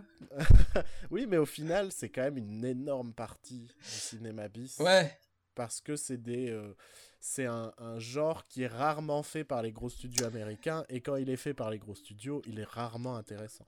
je pense que c'est aussi parce que euh, comment dire c'est euh, attends il faut que je réfléchisse à comment formuler ça mais en fait il y avait un énorme marché euh, pour le, film d'horreur parce que c'est un truc que tu peux facilement faire dans le cadre du cinéma bis parce que toi t'entends pas parler de comédie romantique bis quoi tu vois c'est pas parce que justement c'est des si on prend l'exemple de la comédie romantique c'est un genre qui s'appuie sur euh, le scénario enfin bon ouais, c'est quand même un genre voilà qui s'appuie sur l'écriture alors que euh, enfin voilà pour mettre en, en scène les relations entre les personnages etc les retournements. Alors que le cinéma d'horreur c'est un truc que tu peux facilement faire même sans idée et avec peu de moyens euh, bon après ça donne pas forcément des bons films mais euh, il y avait facilement euh, moyen de faire un film d'horreur tu vois tu, tu tournes un week-end dans une maison abandonnée et tu mets un- du faux sang et un peu de maquillage et c'est bon quoi tu vois et Ça, je peux, je peux te le confirmer parce que j'ai en ma possession un DVD qui aurait dû nous servir à faire un pilote d'une émission pour Ah. d'une émission YouTube. On l'a tourné, on l'a jamais monté. Euh, c'est un film qui s'appelle Granny. Ah mais Et je l'ai vu Et c'est un film fait 50 minutes. Et tu te dis, c'est juste des mecs, ils avaient une maison, un masque de vieille, et ils ont tourné des scènes complètement random. Ils l'ont monté, ils se sont dit, c'est bon, on a un film d'horreur. ouais je, je l'ai vu c'est très euh, je le conseille C'est c'est une expérience. C'est vraiment une expérience en soi. Et j'ai le DVD, fierté. Et, et ouais, enfin, euh, j'étais assez surpris parce que moi, je, acheté parce que j'adore les barres de céréales Granny et je pensais que ça avait un lien avec ça, mais en fait, pas du tout. Le biopic du créateur de barres de céréales, quelque Voilà. chose, quoi. Aucun rapport. Et à aucun moment, il mange des céréales, quoi. Bon. La gourmandise du chocolat alliée à la simplicité des céréales, c'est Granny.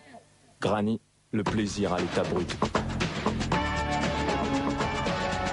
Eudbert, partez sur de bonnes bases. Juste après notre bref intermède publicitaire, aura lieu sur notre chaîne et en exclusivité le débat tant attendu entre les deux candidats à la présidence des États-Unis. Monsieur Schulter pour le Parti conservateur et Monsieur Tedakis pour le parti réformateur viendront débattre de leurs programmes respectifs. Ne manquez surtout pas ce face-à-face du siècle. Je sais pas si là c'est le bon moment pour parler d'un certain euh, cinéaste français qui s'appelle Norbert Moutier.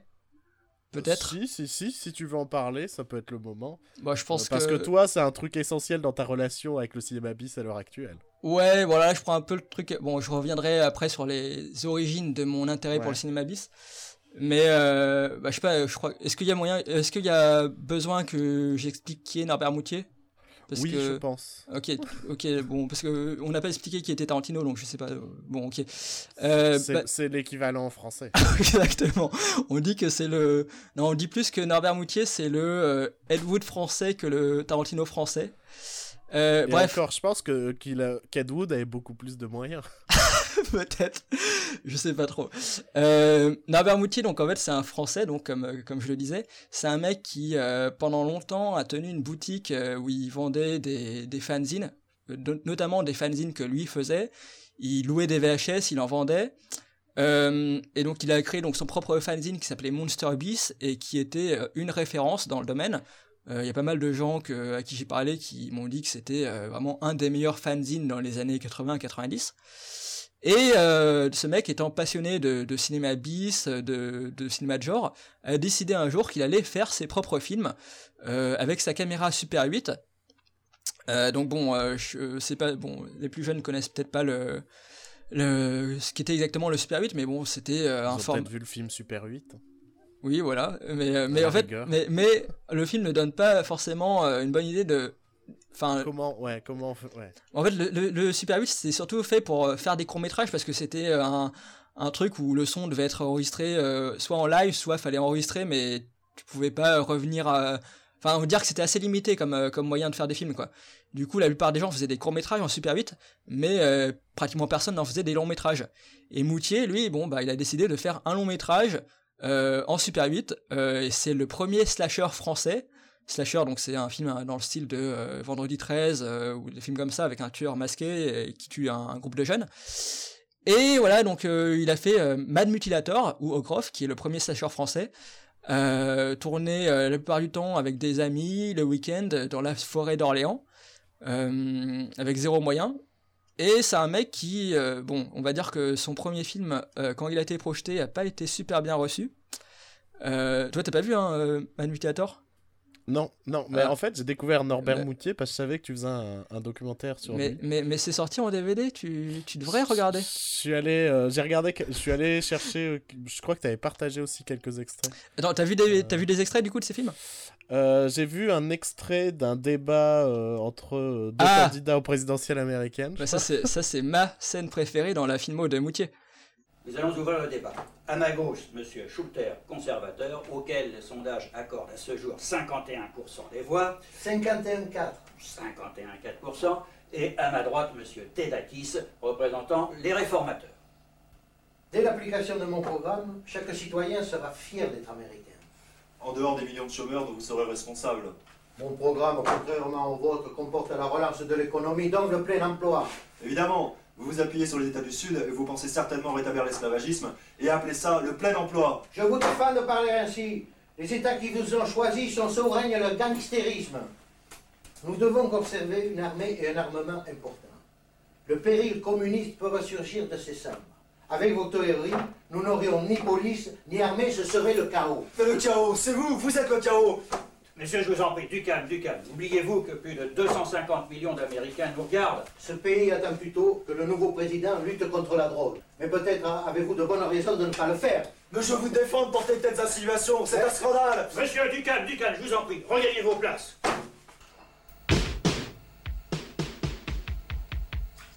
Vous n'êtes qu'un jeune imbécile sans avenir. Et vous, l'homme n'a pas user l'homme de toutes vos conditions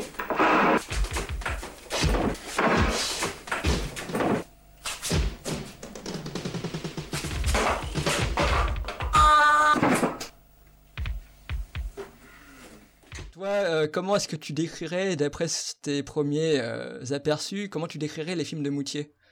Comment t'as Euh, t'as perçu ça? M- Moi, ça m'évoque un, un documentaire euh, qui s'appelle Raiders sur des enfants qui, font le remake Ah oui, oui, du je vois. euh, premier Indiana Jones. Hmm. Et ben, j'ai l'impression que Norbert Moutier, c'est un enfant qui essaye de refaire des films qu'il a- qu'il aime. C'est marrant parce que ça, c'est un truc que. Bon, alors, bon, je vais spoiler euh, ce que je voulais dire plus tard, mais je suis en train de faire un documentaire sur Norbert Moutier. Et, euh, et en fait, ça, c'est un truc que m'a- que m'ont dit plusieurs des intervenants que j'ai interviewés. Ils avaient, même des gens qui ont bossé avec lui, hein, euh, ils m'ont dit que Norbert Moutier, c'est un mec voilà, qui faisait des films sans forcément avoir les moyens ni le discernement pour faire des films. Et des fois, ça ressemble à voilà, un film que fait un enfant pour reproduire les films qu'il aimait. Quoi. Ouais, c'est c'est vrai bah, que. c'est- Ouais, c'est l'image que ça renvoie, je trouve. En tout cas, des extraits vus, quoi. Et c'est vrai que c'est un mec qui, à chaque fois, en fait, chacun de ses films, pratiquement, euh, reprend un autre film qui a bien marché. Donc ça, c'est exactement le, le principe euh, voilà, du cinéma abyss à la base.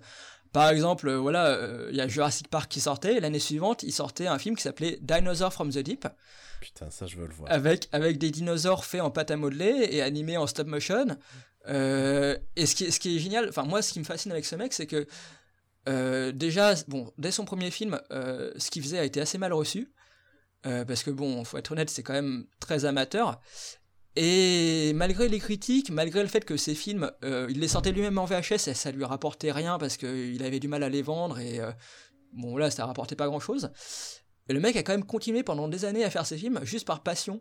Et ça, c'est un truc que, que j'admire, quoi. C'est le fait que, enfin, j'admire de manière générale tous les gens qui font un truc par passion et et, lui, malgré le fait que ses films étaient pas terribles, euh, cet aspect-là de, ce qu'il faisait, c'est un truc que j'admire. Et, c'est un personnage que, que, qui me fascine parce que, euh, bon, déjà, je m'étais dit qu'il y aurait forcément plein d'anecdotes cocasses sur les tournages de ses films. Mais en même temps, euh, c'est la, dichotomie entre le fait qu'il avait un- une bonne culture cinéma et qui tout le monde disait qu'il faisait de, de bonnes critiques avec son fanzine, et le fait que pour ses propres films, il n'avait pas le recul nécessaire et le discernement nécessaire pour euh, se rendre compte de- d'erreurs complètement, euh, enfin à mon avis, d'erreurs qu'il aurait trouvé absurdes dans d'autres films, quoi. Par exemple, euh, dans un de ses derniers qui s'appelle Le syndrome Edgar Poe, Il, il a tourné jusque quand? Enfin, je crois milieu des années 90, il me semble. D'accord, ok. Et Donc, euh, tout ça avant, c'était sur bande, sur VHS, donc fallait bah, acheter... tous sont sortis sur VHS euh, à, à l'époque, ouais. Ouais, ok. Euh, VHS qu'il éditait lui-même, hein. pardon, qu'il éditait lui-même et euh, il faisait les jaquettes lui-même. Enfin, en fait, il faisait plein de trucs euh, lui-même. hein. Les jaquettes, c'était des trucs, c'était des photos découpées qui collaient et il photocopiait et voilà, ça faisait la jaquette. Et et non, et donc dans le syndrome Edgar Poe, par exemple, il y a une scène où des mecs se font emmurer vivants, en référence à Poe donc. Mhm. Et en fait, tu vois que les briques, c'est des fausses briques parce qu'en fait, c'est des briques où t'as, comment dire, toi, le, le, la partie où tu mets le ciment là, tu sais, le- ça, ça for- forme un, un dessin, euh, enfin bref. Et sur ces, ces briques-là, sur ces fausses briques, il y a ce motif en fait. C'est-à-dire qu'au milieu, tu vois la, la ligne avec le ciment, quoi. D'accord, ok. Et donc, c'est clairement des fausses briques, quoi. Et je pense que s'il avait vu ça dans un autre film, il se serait dit non, mais ça passe pas, quoi. En fait, euh, en fait euh, il a fait du Michel Gondry avant l'heure, quoi. si on veut, je crois pas peu, euh, Be Kind Rewind, C'est- un- hommage involontaire. On, on peut dire que ouais, c'est son Dinosaur from the, from the Deep, c'était euh, Jurassic Park suédé, ouais. Ouais, carrément.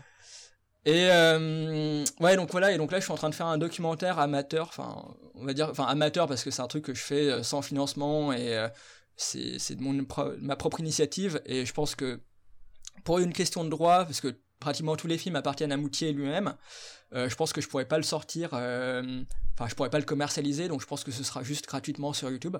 Mhm. Euh, mais ouais, j'essaye de faire le truc le plus pro et le plus soigné possible. D'ailleurs, oui, d'ailleurs, juste un dernier truc, il y a une première, il y a un premier teaser sur YouTube. Euh, le film s'appelle euh, Norbert Moutier, le cinéma de B à Z. Donc voilà, si vous voulez regarder, euh, j'espère que ça vous fera envie. Et c'est bien parce que c'est complètement dans le sujet du cinéma bis, euh, qui Ah lui oui. aussi va de B à Z, quoi. Ah oui, c'est vrai. Au final.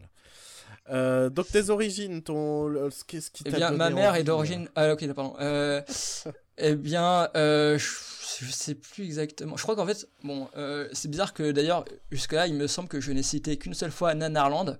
C'est assez Oui. bizarre parce que moi, je pensais que, je- avant de faire ce post, avant de faire ce podcast, je m'étais dit que j'allais parler de Nanarland à tout bout de champ. Parce que bon, ils sont quand même intimement liés, enfin, même s'ils traitent euh, du nanar, ils sont intimement liés avec, euh, euh, au cinéma bis. Non, mais je crois que c'est Nanarland qui a lancé à la fois mon, mon intérêt pour le nanar et pour le cinéma bis. Parce que c'est par eux, par exemple, que j'ai découvert Trauma.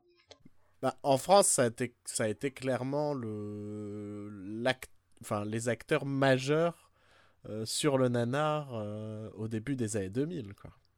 Ouais, ouais, ouais, non, mais c'est clair que maintenant, je pense qu'il y a très peu de gens qui parlent de nanar aujourd'hui ou qui, qui, regardent du nanar qui n'ont pas à un moment donné été influencés par Nanarland, quoi. Clairement. Euh, enfin, voilà, non, mais avant, bah, comme je le disais, je me, je me suis intéressé assez tard au, au, au cinéma de genre. Et je me souviens que, ouais, je me souviens précisément de comment j'ai connu Nanarland. Euh, je traînais à l'époque sur les forums Allociné. Alors je sais que c'est assez naze, hein, mais euh, à l'époque il n'y avait pas, y avait pas d'autres. On est tous passés par à l'époque il n'y avait pas d'autres, beaucoup de sources d'infos. Et sur les forums, je me souviens précisément d'une fois, je sais plus sur quel film, quelqu'un parlait d'un navet. Et il avait sorti un, gif avec un mec euh, d'un film asiatique, je crois, qui sortait un énorme navet du sol. Et là, je me suis dit, tiens, d'où ça sort, ça, ce terme navet? Et en cherchant la définition sur Wikipédia, je suis tombé sur euh, un lien vers Nanarland. Et là, euh, ça, ça, a été une. Ça, a changé. La boîte de Pandore. Ça a changé ma vie, exactement. Euh, tes goûts cinématographiques. Et là, je, depuis, euh, depuis c'est la, la, descente en, vous en faire. euh, non, mais voilà, j'ai passé des heures et des heures durant des après-midi sur, sur le site à lire des chroniques, à regarder. Je crois que j'ai regardé toutes les vidéos qui étaient sur le site parce que Enfin, c'est un truc que je connaissais pas du tout, quoi. Le, enfin, à la fois le, film bis et, et, le fait qu'il y ait des films qui puissent être aussi aussi mauvais, quoi, aussi mauvais, aussi amateur, c'était impensable. Cette, idée de prendre du plaisir devant un film aussi mauvais. Moi, c'est un truc qui est vraiment né de Nanarland. D'ailleurs, je pense que c'est essentiel. Enfin, après, je pense que des gens arrivent à vivre sans, hein, mais euh, je pense que pour se rendre compte vraiment de la qualité du cinéma de base, c'est essentiel de voir soit des films bis, soit des nanars, parce que tu peux pas vraiment te rendre compte de, de l'exploit que c'est de faire un film, et encore plus un bon film, tant que t'as pas vu des films ratés, quoi. Parce qu'il y a je, sais pas si c'est pour comparer face aux euh, bons films. Moi, je, je, crois que regarder euh, du cinéma bis, ce genre de choses, ça permet surtout de relativiser sur les films moyens. Ah non, mais je disais pas. Enfin après, je dis pas que le seul intérêt c'est de, c'est d'apprécier davantage les, les, bons films. Hein. Euh, moi, je regarde pas ça. Je regarde pas les films bis pour ça. Hein. Je dis que ça, ça participe à ça. Euh, parce que je me souviens précisément d'une fois où j'étais sorti de. J'étais en école de ciné, on sortait de la séance pour le un des derniers films de Clint Eastwood là, euh, au-delà. Ok, ouais. Et tu vois pas le rapport, c'est ça? Non, non, je, je, me souviens surtout de ma séance d'au-delà. Ok. Et euh, bref, euh, à la sortie, il y a une fille de notre classe qui, qui a dit euh, que c'était le pire film qu'elle avait vu, quoi. Et bon, je dirais pas que le film est bon, mais il y a quand même des milliers de films qui sont pires que ça, quoi. Mm. Et, et, justement, ça t'aide à... Enfin, voir des films bis ou du, du nanar, ça t'aide à relativiser et te rendre compte que il y a des trucs, il y a, il y a des films qui sont ratés à un point qui est inimaginable pour le commun des mortels, quoi. tu vois ce que je veux dire? Ah oui, non, mais je suis complètement d'accord là-dessus. Euh, moi, je sais que ça m'a calmé justement sur ces propos-là. ah, parce qu'il fut un temps, oui, j'étais clairement, genre, je voyais un film pas terrible, je disais, putain, c'est le pire film. C'est pour ça que, par exemple, j'ai du mal à dire ça sur du Michael Bay. Alors que je déteste Michael Bay. Ouais, ouais, ouais. Mais je me dis, ben, genre les gens qui ont fait les effets spéciaux ils ont fait le taf tu vois et, euh, et puis euh, bon c'est filmé on, comprend l'histoire même si bon on l'a compris des cinq premières minutes le, le, le point euh, le point est fait oui il y a des il y a des les, lumières elles, elles, font réalistes on voit on voit ce qui se passe. tu vois. Oh pas toujours chez Michael pas toujours. Non mais en sens où c'est pas sous axe quoi oui, oui, bien sûr. Mais d'ailleurs, euh, d'ailleurs, euh, ça permet de relativiser. Non, c'est pareil pour. Euh, enfin là, on s'éloigne vraiment du sujet, hein, mais je sais pas, moi, je, déteste Nicolas Winding Refn. Oh merci. Ah oui, bah, bah, de toute façon, je pensais que tu t'en doutais parce que j'avais fait un tweet là-dessus. oui, bah t'avais sur Fredkin. C'est ah oui, c'est Fredkin. Bah, bon alors pour ceux qui connaissent pas, il y a une vidéo géniale de William Friedkin qui est issu du des bonus de Sorcerer où il est interviewé par, euh, par euh, Nicolas Winding Refn pour les bonus. Et Refn a une énorme tête à claque, mais où genre il, essaye d'obtenir des compliments et il dit que son film est un chef-d'œuvre, etc. Et Friedkin le remet à sa place et c'est tellement. c'est tellement hilarant et jouissif quoi. C'est incroyable que ça finisse quand même dans les bonus. Oui, ouais, ouais, ils l'ont pas coupé. Sachant que bah, souvent les bonus c'est un peu trop euh, dans le sens du poil quoi. Ouais, ouais, ouais, non, c'est génial parce qu'ils auraient pu facilement couper ça quoi. Et euh, non, bref, euh, tout ça pour dire que je hais euh, Refn, mais euh, plus que n'importe quel autre cinéaste. Mais c'est vrai que bon, il y a pire quoi comme film. Bah, moi, je dis toujours, c'est un bon photographe, c'est pas un bon réalisateur. Bah, c'est plus. Ouais, je sais pas si c'est lui qui fait la photo non plus, mais. non, mais bon, il, il dirige bien les gens qui font la photo. Voilà, c'est ça, voilà. Mais après, il sait pas raconter une histoire, il sait pas. voilà. Il sait pas être modeste non plus. Ah bon? Je n'avais jamais remarqué. Euh, on était en train de, de, de parler de Nicolas Winding Refn, qui est, euh, qui est un, un réalisateur actuel. Et comme vous allez voir, je suis un professionnel du podcast et je fais des, des transitions méga fluides. Et j'aimerais connaître la situation du cinéma bis actuel. Voilà, j'ai juste Ah oui. le mot actuel. Bah, on en a un peu parlé déjà avec euh, Asylum. Avec The Asylum. Euh, je- moi, je cherche à l'heure actuelle où est où se trouve le vrai cinéma bis sincère, quoi. Bah, je pense que c'est, je pense que ça existe plus vraiment comme ça existait avant, quoi, parce que euh, je pense qu'il y a soit euh, d'un côté le cinéma de genre qui arrive à se faire financer et qui sort soit au cinéma, soit, enfin, en tout cas qui, qui trouve des financements, soit euh, les films en DTV qui sont souvent à chier et avec des, des titres et des concepts racoleurs. Et je pense pas qu'il y a d'entre deux. Je pense pas qu'il y ait, enfin, en tout cas, euh, je dirais qu'il y a sûrement beaucoup moins de films euh, bis faits avec euh, passion et honnêteté parce que le, marché n'est plus n'y est plus propice quoi. Et peut-être aussi parce que, comme on le disait plus tôt dans l'émission, le cinéma bis a été vachement digéré et ça se retrouve à l'heure actuelle dans le cinéma mainstream. Pour moi, un, un des gros exemples, c'est par exemple la carrière de Guillermo del Toro. Mhm. Enfin, The Shape of Water, il y a 30 ans de ça, ça aurait pu être un, un- un film de cinéma bis. C'est vrai, c'est vrai. Del Toro, c'est aussi un cinéaste qui a, euh, au même titre qu'à Tarantino, qui, qui, qui a bouffé du cinéma bis au kilomètre et qui euh, recrache ce qu'il a appris dans ses films. Mais ça rejoint ce que, ce que je disais, c'est-à-dire que, tu vois, si aujourd'hui, si euh, il voulait faire ce film sans moyens, je pense que soit ça marcherait pas, soit ce serait un film euh, qui resterait euh, complètement euh, dans l'obscurité, quoi. Et, et, et pour moi, ce genre de film, aujourd'hui, ne peut exister que s'il y a des financements, ou alors s'il y a derrière un, un cinéaste reconnu, quoi. Ouais, mais il aurait forcément les moyens si c'est un cinéaste reconnu, donc ce serait pas vraiment du cinéma bis. Ouais, non, mais imaginons, tu vois, par exemple, un mec qui veut débuter. euh, Ouais, mais après, Del Toro, je sais pas, c'est assez.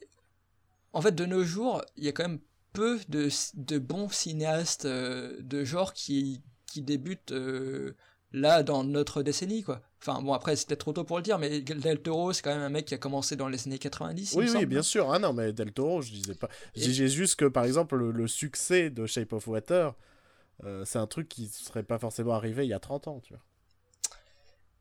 Ah, parce que, parce que ça aurait été nécessairement un film bis, c'est ça? Ouais, bah oui. Et du coup, mal, mal re- reçu par le public, il n'y aurait pas eu un gros studio qui se serait dit allez, on va financer, euh, on va financer ta romance entre un homme poisson et une femme sourde et muette. Et, Mhm. euh, et puis on va le mettre euh, en lice pour les Oscars. C'est vrai, c'est vrai, c'est vrai. Je pense que bah, y a quand même des films. Je dirais quand même que de nos jours, le marché est moins propice à faire des films un peu euh, marginaux comme ça qu'auparavant. Après, c'est vrai que à, une- à cette époque-là, c'est pas des films qui auraient été forcément reconnus et qui auraient été, euh, euh, qui auraient eu des récompenses, mais c'est des films qui auraient peut-être pu plus facilement se faire, quoi. En gros, le cinéma bis à l'heure actuelle devrait se trouver sur Internet, mais il est quasi, s'il y en a encore, il est quasi invisible et in- introuvable. Pour moi, pour moi, ça n'existe plus le, vraiment le cinéma bis de nos jours, quoi, euh, tel que, enfin, le cinéma bis tel que je l'entends, quoi. Parce que, vois, si, imaginons, euh, après peut-être qu'il y a des, peut-être qu'il y a des pépites en DVD, mais j'allais dire, euh, imaginons qu'aujourd'hui il y a encore un marché de la VHS, ou en tout cas, non, mais non, je pense que ça n'existe plus parce que tu vois, le, marché est plus même, mais pour, pour les raisons déjà évoquées, tu vois, c'est euh, premièrement, voilà, les, films, les films euh, qui essayent de d'être faits à petit budget, et même les films qui peuvent être faits avec passion et bien faits, sont forcément écrasés euh, si s'ils n'ont pas une bonne distribution, s'ils n'ont pas du, buzz et, et une bonne promo. Et, Et euh, voilà, je pense qu'il y, a deux extrêmes aujourd'hui. Soit tu, euh, soit tu sors ton film au ciné, ou alors tu fais un film avec un, un nom reconnu, ou alors euh, avec un bon budget, etc. Soit tu sors des films directement en, DVD, ou alors sur d'autres plateformes. Mais c'est rarement. Mais du coup, là, pour se faire remarquer, il faut utiliser des, des, des procédés un peu putassiers comme, comme Asylum, quoi. Mais j'ai pas d'exemple en tête de, de films bis contemporain quoi. Bah, en fait, je dirais que c'est euh... je pense que c'est parce que ça a été di digéré par tous ces réalisateurs actuels. Bah, pour moi, c'est une autre raison, mais c'est Et... pas c'est pas la seule raison quoi, tu vois. Enfin, ouais, pour moi, c'est les deux euh, ces deux raisons là quoi. Oui, je, je, je peux l'entendre. je... Non, mais je réfléchis, j'essaye de trouver des exemples, mais vraiment. Euh... Bah, vraiment, tu vois, même, même, euh, même Roger Corman, là, Roger Corman, il sort, il sort toujours des films, mais oui. euh, par exemple, là, il a sorti une suite à Death Race. Euh, ouais. je, crois, je, crois que ça s'appelle Death Race 2050 ou 2500, enfin bref. Et euh, bon, ça a l'air très mauvais. D'après les, les, notes, c'est aussi très mauvais, mais. et tu vois, j'ai pas l'impression que du coup, ce soit un film qui a été fait avec avec vraiment euh, passion comme ça pouvait être euh, le cas à l'époque quoi. C'est un film qui a été fait parce que euh, bah, possiblement parce que Death Race maintenant c'est devenu une franchise qui a été repris avec un film avec Statham et que du coup peut-être que c'est un titre qui fait vendre. Mais tu vois, c'est pas un film qui est fait. Et ça et ça surfe aussi sur cette nostalgie. Oui, du, exactement. du à l'heure actuelle, il y a un truc autour du nanar et ce genre de choses qui se vend bien, quoi. D'ailleurs, c'est très bien parce que ça me fait penser à un sujet que j'avais dit que j'allais aborder plus tard et que j'ai oublié entre temps. C'est qu'il y a pas mal de nanars, justement, euh, qui soit bénéficient de suites, euh, enfin oui, qui déjà sont redécouverts et qui bénéficient de suites récentes, mais où, euh, un peu comme les films Asylum, euh, sont faits euh, de manière euh, consciente, quoi, conscient que c'est mauvais, quoi. Et, un exemple? Bah ouais, j'en ai plusieurs. J'ai bah, Samurai Cop, qui est un film. Oui, ouais, qui font une suite. Ils ont sorti une pas suite. Si elle est sortie. Elle est sortie, c'est très mauvais. C'est passé inaperçu parce que moi qui suis un peu ce genre de choses, je ne l'ai pas vu passer. Bah, c'est sorti qu'en Blu-ray et aux États-Unis, hein. Ouais, ouais. Ils ont pas fait de pub à la télé euh, là sur TF1 ou truc oui, comme ça. Je, donc... je, je, je, ne regarde pas la télé de toute façon. Donc... Bah c'est pour ça que t'as as loupé. Merde. Et euh, euh, Samurai Cop, il euh, y a quoi d'autre Attends. Il y a Deadly Prey, enfin en français c'est Ultime Combat. Ils ont sorti une suite aussi il y a quelques années. Qu'est-ce qu'il y a d'autre? Non, merde, je crois que c'est tout. Je, je, croyais que j'avais plein d'exemples en fait. Euh, moi je pensais un peu, mais euh, c'est pour euh, une question de droit qui continue de faire des suites. Les Hellraiser. Ouais. Ah oui, mais ça c'est un peu différent quoi. Ils veulent garder les droits. À, à ouais, exactement. Vie, donc ils tournent des films au kilomètre en mode allez, c'est bon, c'est fait. Oui, oui, non, mais voilà, c'est plus par. C'est pas par nostalgie quoi, du coup. Ouais, non, non. Mais, mais voilà, enfin, d'ailleurs, bon, après, si si euh, y a des auditeurs qui sont pas euh, forcément adeptes de nanar, euh, oui, voilà, la distinction quand même entre ces films qui sont faits de manière consciente, enfin, qui se veulent être des entre guillemets nanars volontaires, et, les vrais nanars, c'est que le vrai nanar est drôle et est, est considéré comme nanar d'ailleurs parce que c'est des films qui ont été faits avec de bonnes intentions et qui voulaient être des bons films, mais qui s'avèrent ratés. Alors que voilà, le nanar volontaire, il n'y a pas ce il n'y a pas la même saveur parce que euh, quand c'est euh, volontairement mauvais, c'est moins drôle, quoi. Mmh. Euh, c'est le cas, voilà, de. C'est le cas de Samurai Cop 2 et c'est le cas de. Bah, des films Asylum, quoi. Et... Bref, regardez de vrais nanars. Pour revenir sur le côté un peu, un peu bis, je dirais que. Parce que j'ai enfin trouvé un exemple d'un film qui pourrait être considéré comme bis, mais le souci, c'est que c'est un film qui est tourné avec les moyens du bord, mais dont l'intention était de rendre hommage euh, au cinéma bis en soi. Euh, ce film, c'est un film français, s'appelle Le jour de la comète. Euh, J'en ai entendu parler, ouais, ouais. Euh, attends, c'est pas sorti directement en DVD ça? Euh, Si, si, c'est car. Enfin, je crois qu'ils ont mis plus de. J'ai envie de dire près de 10 ans, mais c'est peut-être énorme. Mais sincèrement, c'est un projet que j'ai. Plus 10-20 ans. Non, non, mais c'est un projet que j'ai suivi pendant des années et des ah ouais. années, qu'ils ont vraiment tourné avec très peu de moyens. Ils ont galéré à le sortir et ils l'ont sorti directement en DVD.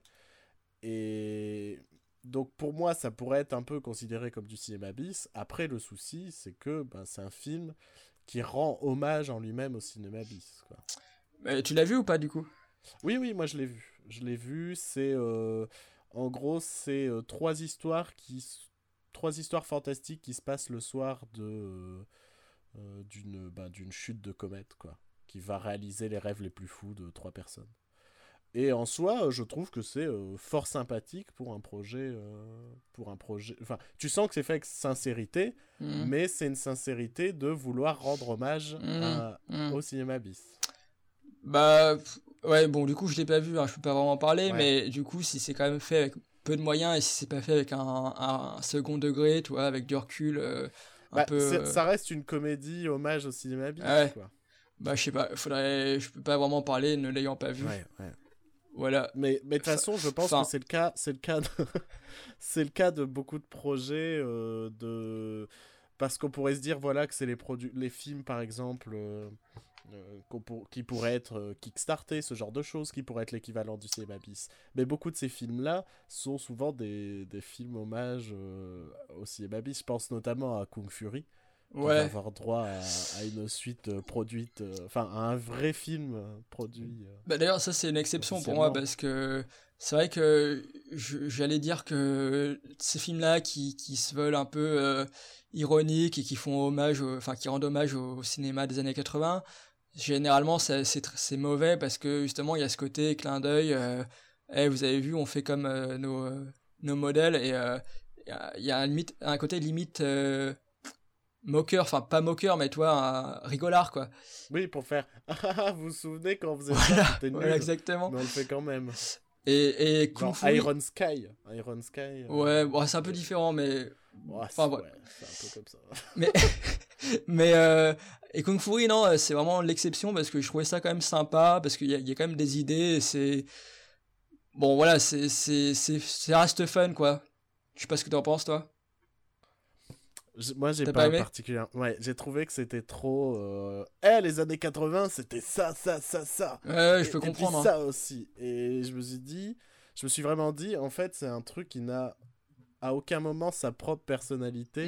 Mm. Parce qu'il a juste fait reprendre tout ce qui était cool dans les années 80. Il en a fait un court-métrage. Et prochainement, un long-métrage, quoi. Oui, oui, non, mais je comprends totalement ce point de vue. hein. Après, moi, je trouvais ça sympa, mais, mais euh, c'est en tout cas ton point de vue et celui que j'ai sur la plupart des, des films de ce genre-là, quoi. Ouais. Ouais, c'est. euh, Donc, à l'heure Ah, actuelle. par en par fait, contre, euh, oui, je trouve qu'il y a une excellente chanson. oui, pourquoi pas. À la rigueur.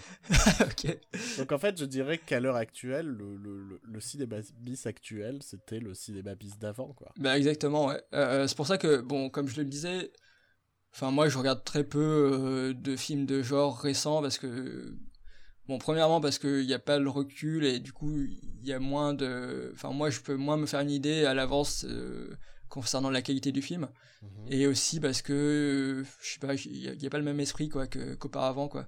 Bon, euh, bah, je pense qu'il est temps de faire un peu quelques recommandations, justement, pour euh, savoir où, où se fournir ou où s'informer sur ce, sur ce cinéma bis, où trouver des, des sources pour savoir quoi regarder, parce qu'il en existe tellement des, des, des milliers, des dizaines de milliers de films de, de cinéma bis que euh, qu'on a besoin un peu de se renseigner avant, quoi.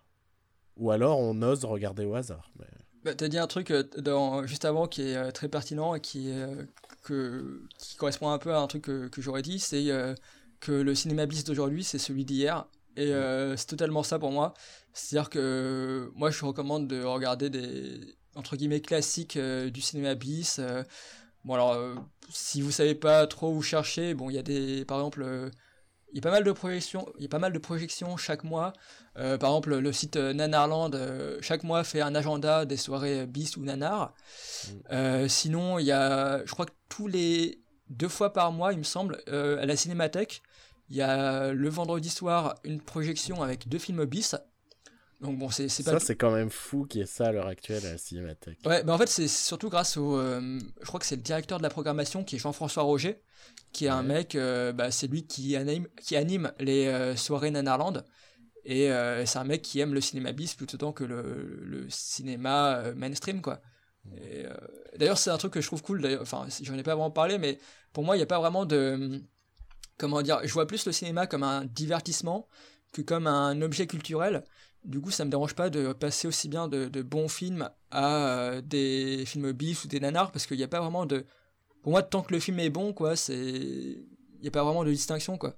Ouais. Et euh, bref, il y, a ça à la cinémathèque. Sinon, euh, si vous voulez trouver des bons films bis, je sais pas, vous avez, vous pouvez suivre des bonnes personnes sur Twitter ou sur YouTube. Oui. Non, Par exemple, cassette mercenaire. non, en vrai, on parle pas de temps de. On parle déjà. Enfin, on a peu de chroniques sur YouTube, donc euh, regardez plus tôt sur. Euh, pas forcément moi, mais il y a des gens sur Twitter. Euh, sur Twitter, on peut renvoyer vers tous les gens de Nanarland qui ont tendance à quand même pas mal parler cinéma autre que Nanar sur leur Twitter. tu parlais pour Paris à la Cinémathèque. Moi, pour Lille, il y a les soirées Bon Chic, Mauvais Genre. Euh, je sais qu'au mois de juin, c'était sur Dario Argento. Euh, et euh, dans les deux mémoires, il y a eu Evil Dead il y a quelques semaines, il y a eu ce genre de choses. Donc ça peut être un, un, bon moyen d'entrée. En plus, c'est au cinéma, donc il y a pas mal de gens. Et donc derrière, vous pouvez en discuter et rencontrer des gens qui pourraient vous conseiller. je, je, sais plus où, mais il y a aussi une, une, une, association, je crois, qui fait des projections. Ça s'appelle le Fist. Euh, F.I. Enfin c'est un acronyme quoi, mais euh, je sais même plus pourquoi de quoi c'est l'acronyme. Je crois que ça leur plaisait juste d'avoir euh, Fist dans le nom. bien. Ouais, ok. et, non, et je crois que je sais plus où c'est, mais voilà, ils font des projections aussi de films bis. sinon, j'étais en train de chercher là. Bon, je parlais de, je parlais de sens critique, donc là, je pense qu'il y a pas mal de, il y a moyen de trouver pas mal de listes de, de films bis que les gens recommandent. Et là, j'étais en train de chercher le nom de ma propre liste. Encore une fois, je fais ma pub, hein, euh, désolé. Hein. Mais vas-y, profite, c'est pas grave. Donc j'ai fait une liste qui s'appelle Guide des séries B géniales des 80s à voir avant de mourir. Et euh, je pense que c'est un, un, bon début. D'accord. donc bah, si tu veux, je te cite des films là. Bah, bah ouais, et, euh, et, je mettrai le lien dans l'article. ah ok, cool. Je mettrai quelques liens. Waouh, ça me fera des likes. Eh. Ouais. sauf, si, sauf si nos, auditeurs ne sont pas sur Sens Critique. Mais, mais ils peuvent regarder sans être inscrits, c'est ça qui est génial. Oui, c'est vrai. Euh, non, bah voilà, dans le, dans le lot, il y a Toxic Avenger, Killer Clowns, Frankenhooker, dont j'ai parlé, le Club des Monstres, que j'adore. Euh, c'est Club des Monstres. Ouais, c'est génial, c'est un film euh, des années 4... de 81, un peu dans l'esprit Hammer, sauf que, enfin, t'as des acteurs de la Hammer, sauf que c'est pas fait par la Hammer. T'as des masques en papier mâché, et t'as Vincent Price qui danse, et t'as de la musique pop rock avec des, des monstres et tout qui dansent, c'est génial. Ok. Film à sketch en plus. Enfin bref. Euh, est-ce que j'ai déjà dit que c'était génial? Oui, ok, bon. Et euh, sinon, euh, bah sinon, il y a pas mal d'éditeurs. Enfin, j'ai l'impression qu'il y a une résurgence des, des, éditeurs qui sortent des films de genre ou des films bis. par exemple, Le Chat qui fume.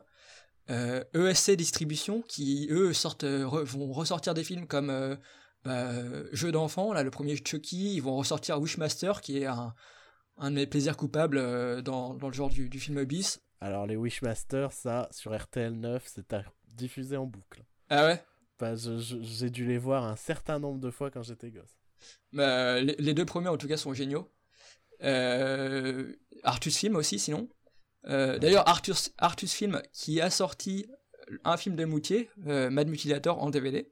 Ah carrément. Et euh, sinon, il y a Backfilm, voilà. Donc, je crois que c'est les, les, principaux éditeurs de, de, cinéma de genre et de films bis euh, en France. ce qui est bien, c'est que je suppose que sur leur site, on doit pouvoir retrouver leur catalogue et donc euh, rapidement trouver, trouver les films qui. ouais, c'est assez, assez bien foutu pour qu'ils puissent faire la promo de leurs films et, et les vendre. effectivement, il y, y, a leurs films sur leur site, oui. Euh, moi, je conseillerais. Euh, alors, j'y suis pas allé depuis peut-être 5-6 ans, mais le site Devil Dead, je me souviens que je disais leurs chroniques et ça me donnait. C'est vrai que ouais, j'ai pas mal, j'ai passé pas mal de temps aussi sur ce site. Ça me donnait tendance à, à, à, voir certains films. Donc, euh, ça se trouve, ils font plus du tout de chroniques, tout ça. Il faudrait que je jette un œil. Si, si, ils en font encore. Hein. Je, je, je, regarde plus trop, mais ils en font encore, je crois. Ok, donc n'hésitez pas à y jeter un œil. Et. Euh, moi, je regretterais euh, un grand disparu de ces dernières années. Euh, un site qui a accompagné mes années de fac et qui m'a permis de, de voir les derniers, les derniers films bis de, de, cette époque où j'en avais encore envie. C'était La caverne aux introuvables. Bah, justement, j'avais aussi listé d'autres blogs qui sont un peu dans le même style, qui reprennent un peu le même esprit. bon, il y, y, en a un qui s'appelle Le Dénicheur de bis, où en gros, c'est un mec qui, qui recense les films qui sont présents en ligne, en streaming.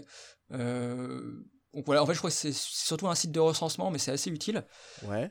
sinon, bon, si je peux vous rediriger, bon désolé, je fais encore ma pub, mais sur mon blog qui s'appelle Conneries sur VHS, où euh, pareil dans les partenaires, il y a pas mal de blogs dans ce genre-là, qui euh, bah, soit qui proposent des films en streaming ou en téléchargement. Ok. Euh, donc en fait, enfin voilà, il suffit de regarder dans les partenaires, il y en a, il y en a 8 je crois. Et ouais, voilà, je crois que c'est à peu près à peu près tout pour mes recommandations. Ok. Après, j'en ai pas, j'en ai pas beaucoup plus, donc. Euh. Après, je voulais euh, terminer quand même en, recommandant un film qui me tient à cœur.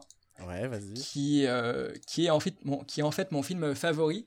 Qui est, en fait, c'est assez rare que des films bis figurent parmi mes favoris parce que même si c'est des films que je trouve très divertissants, c'est généralement, enfin, c'est rarement des films que je trouve vraiment excellents.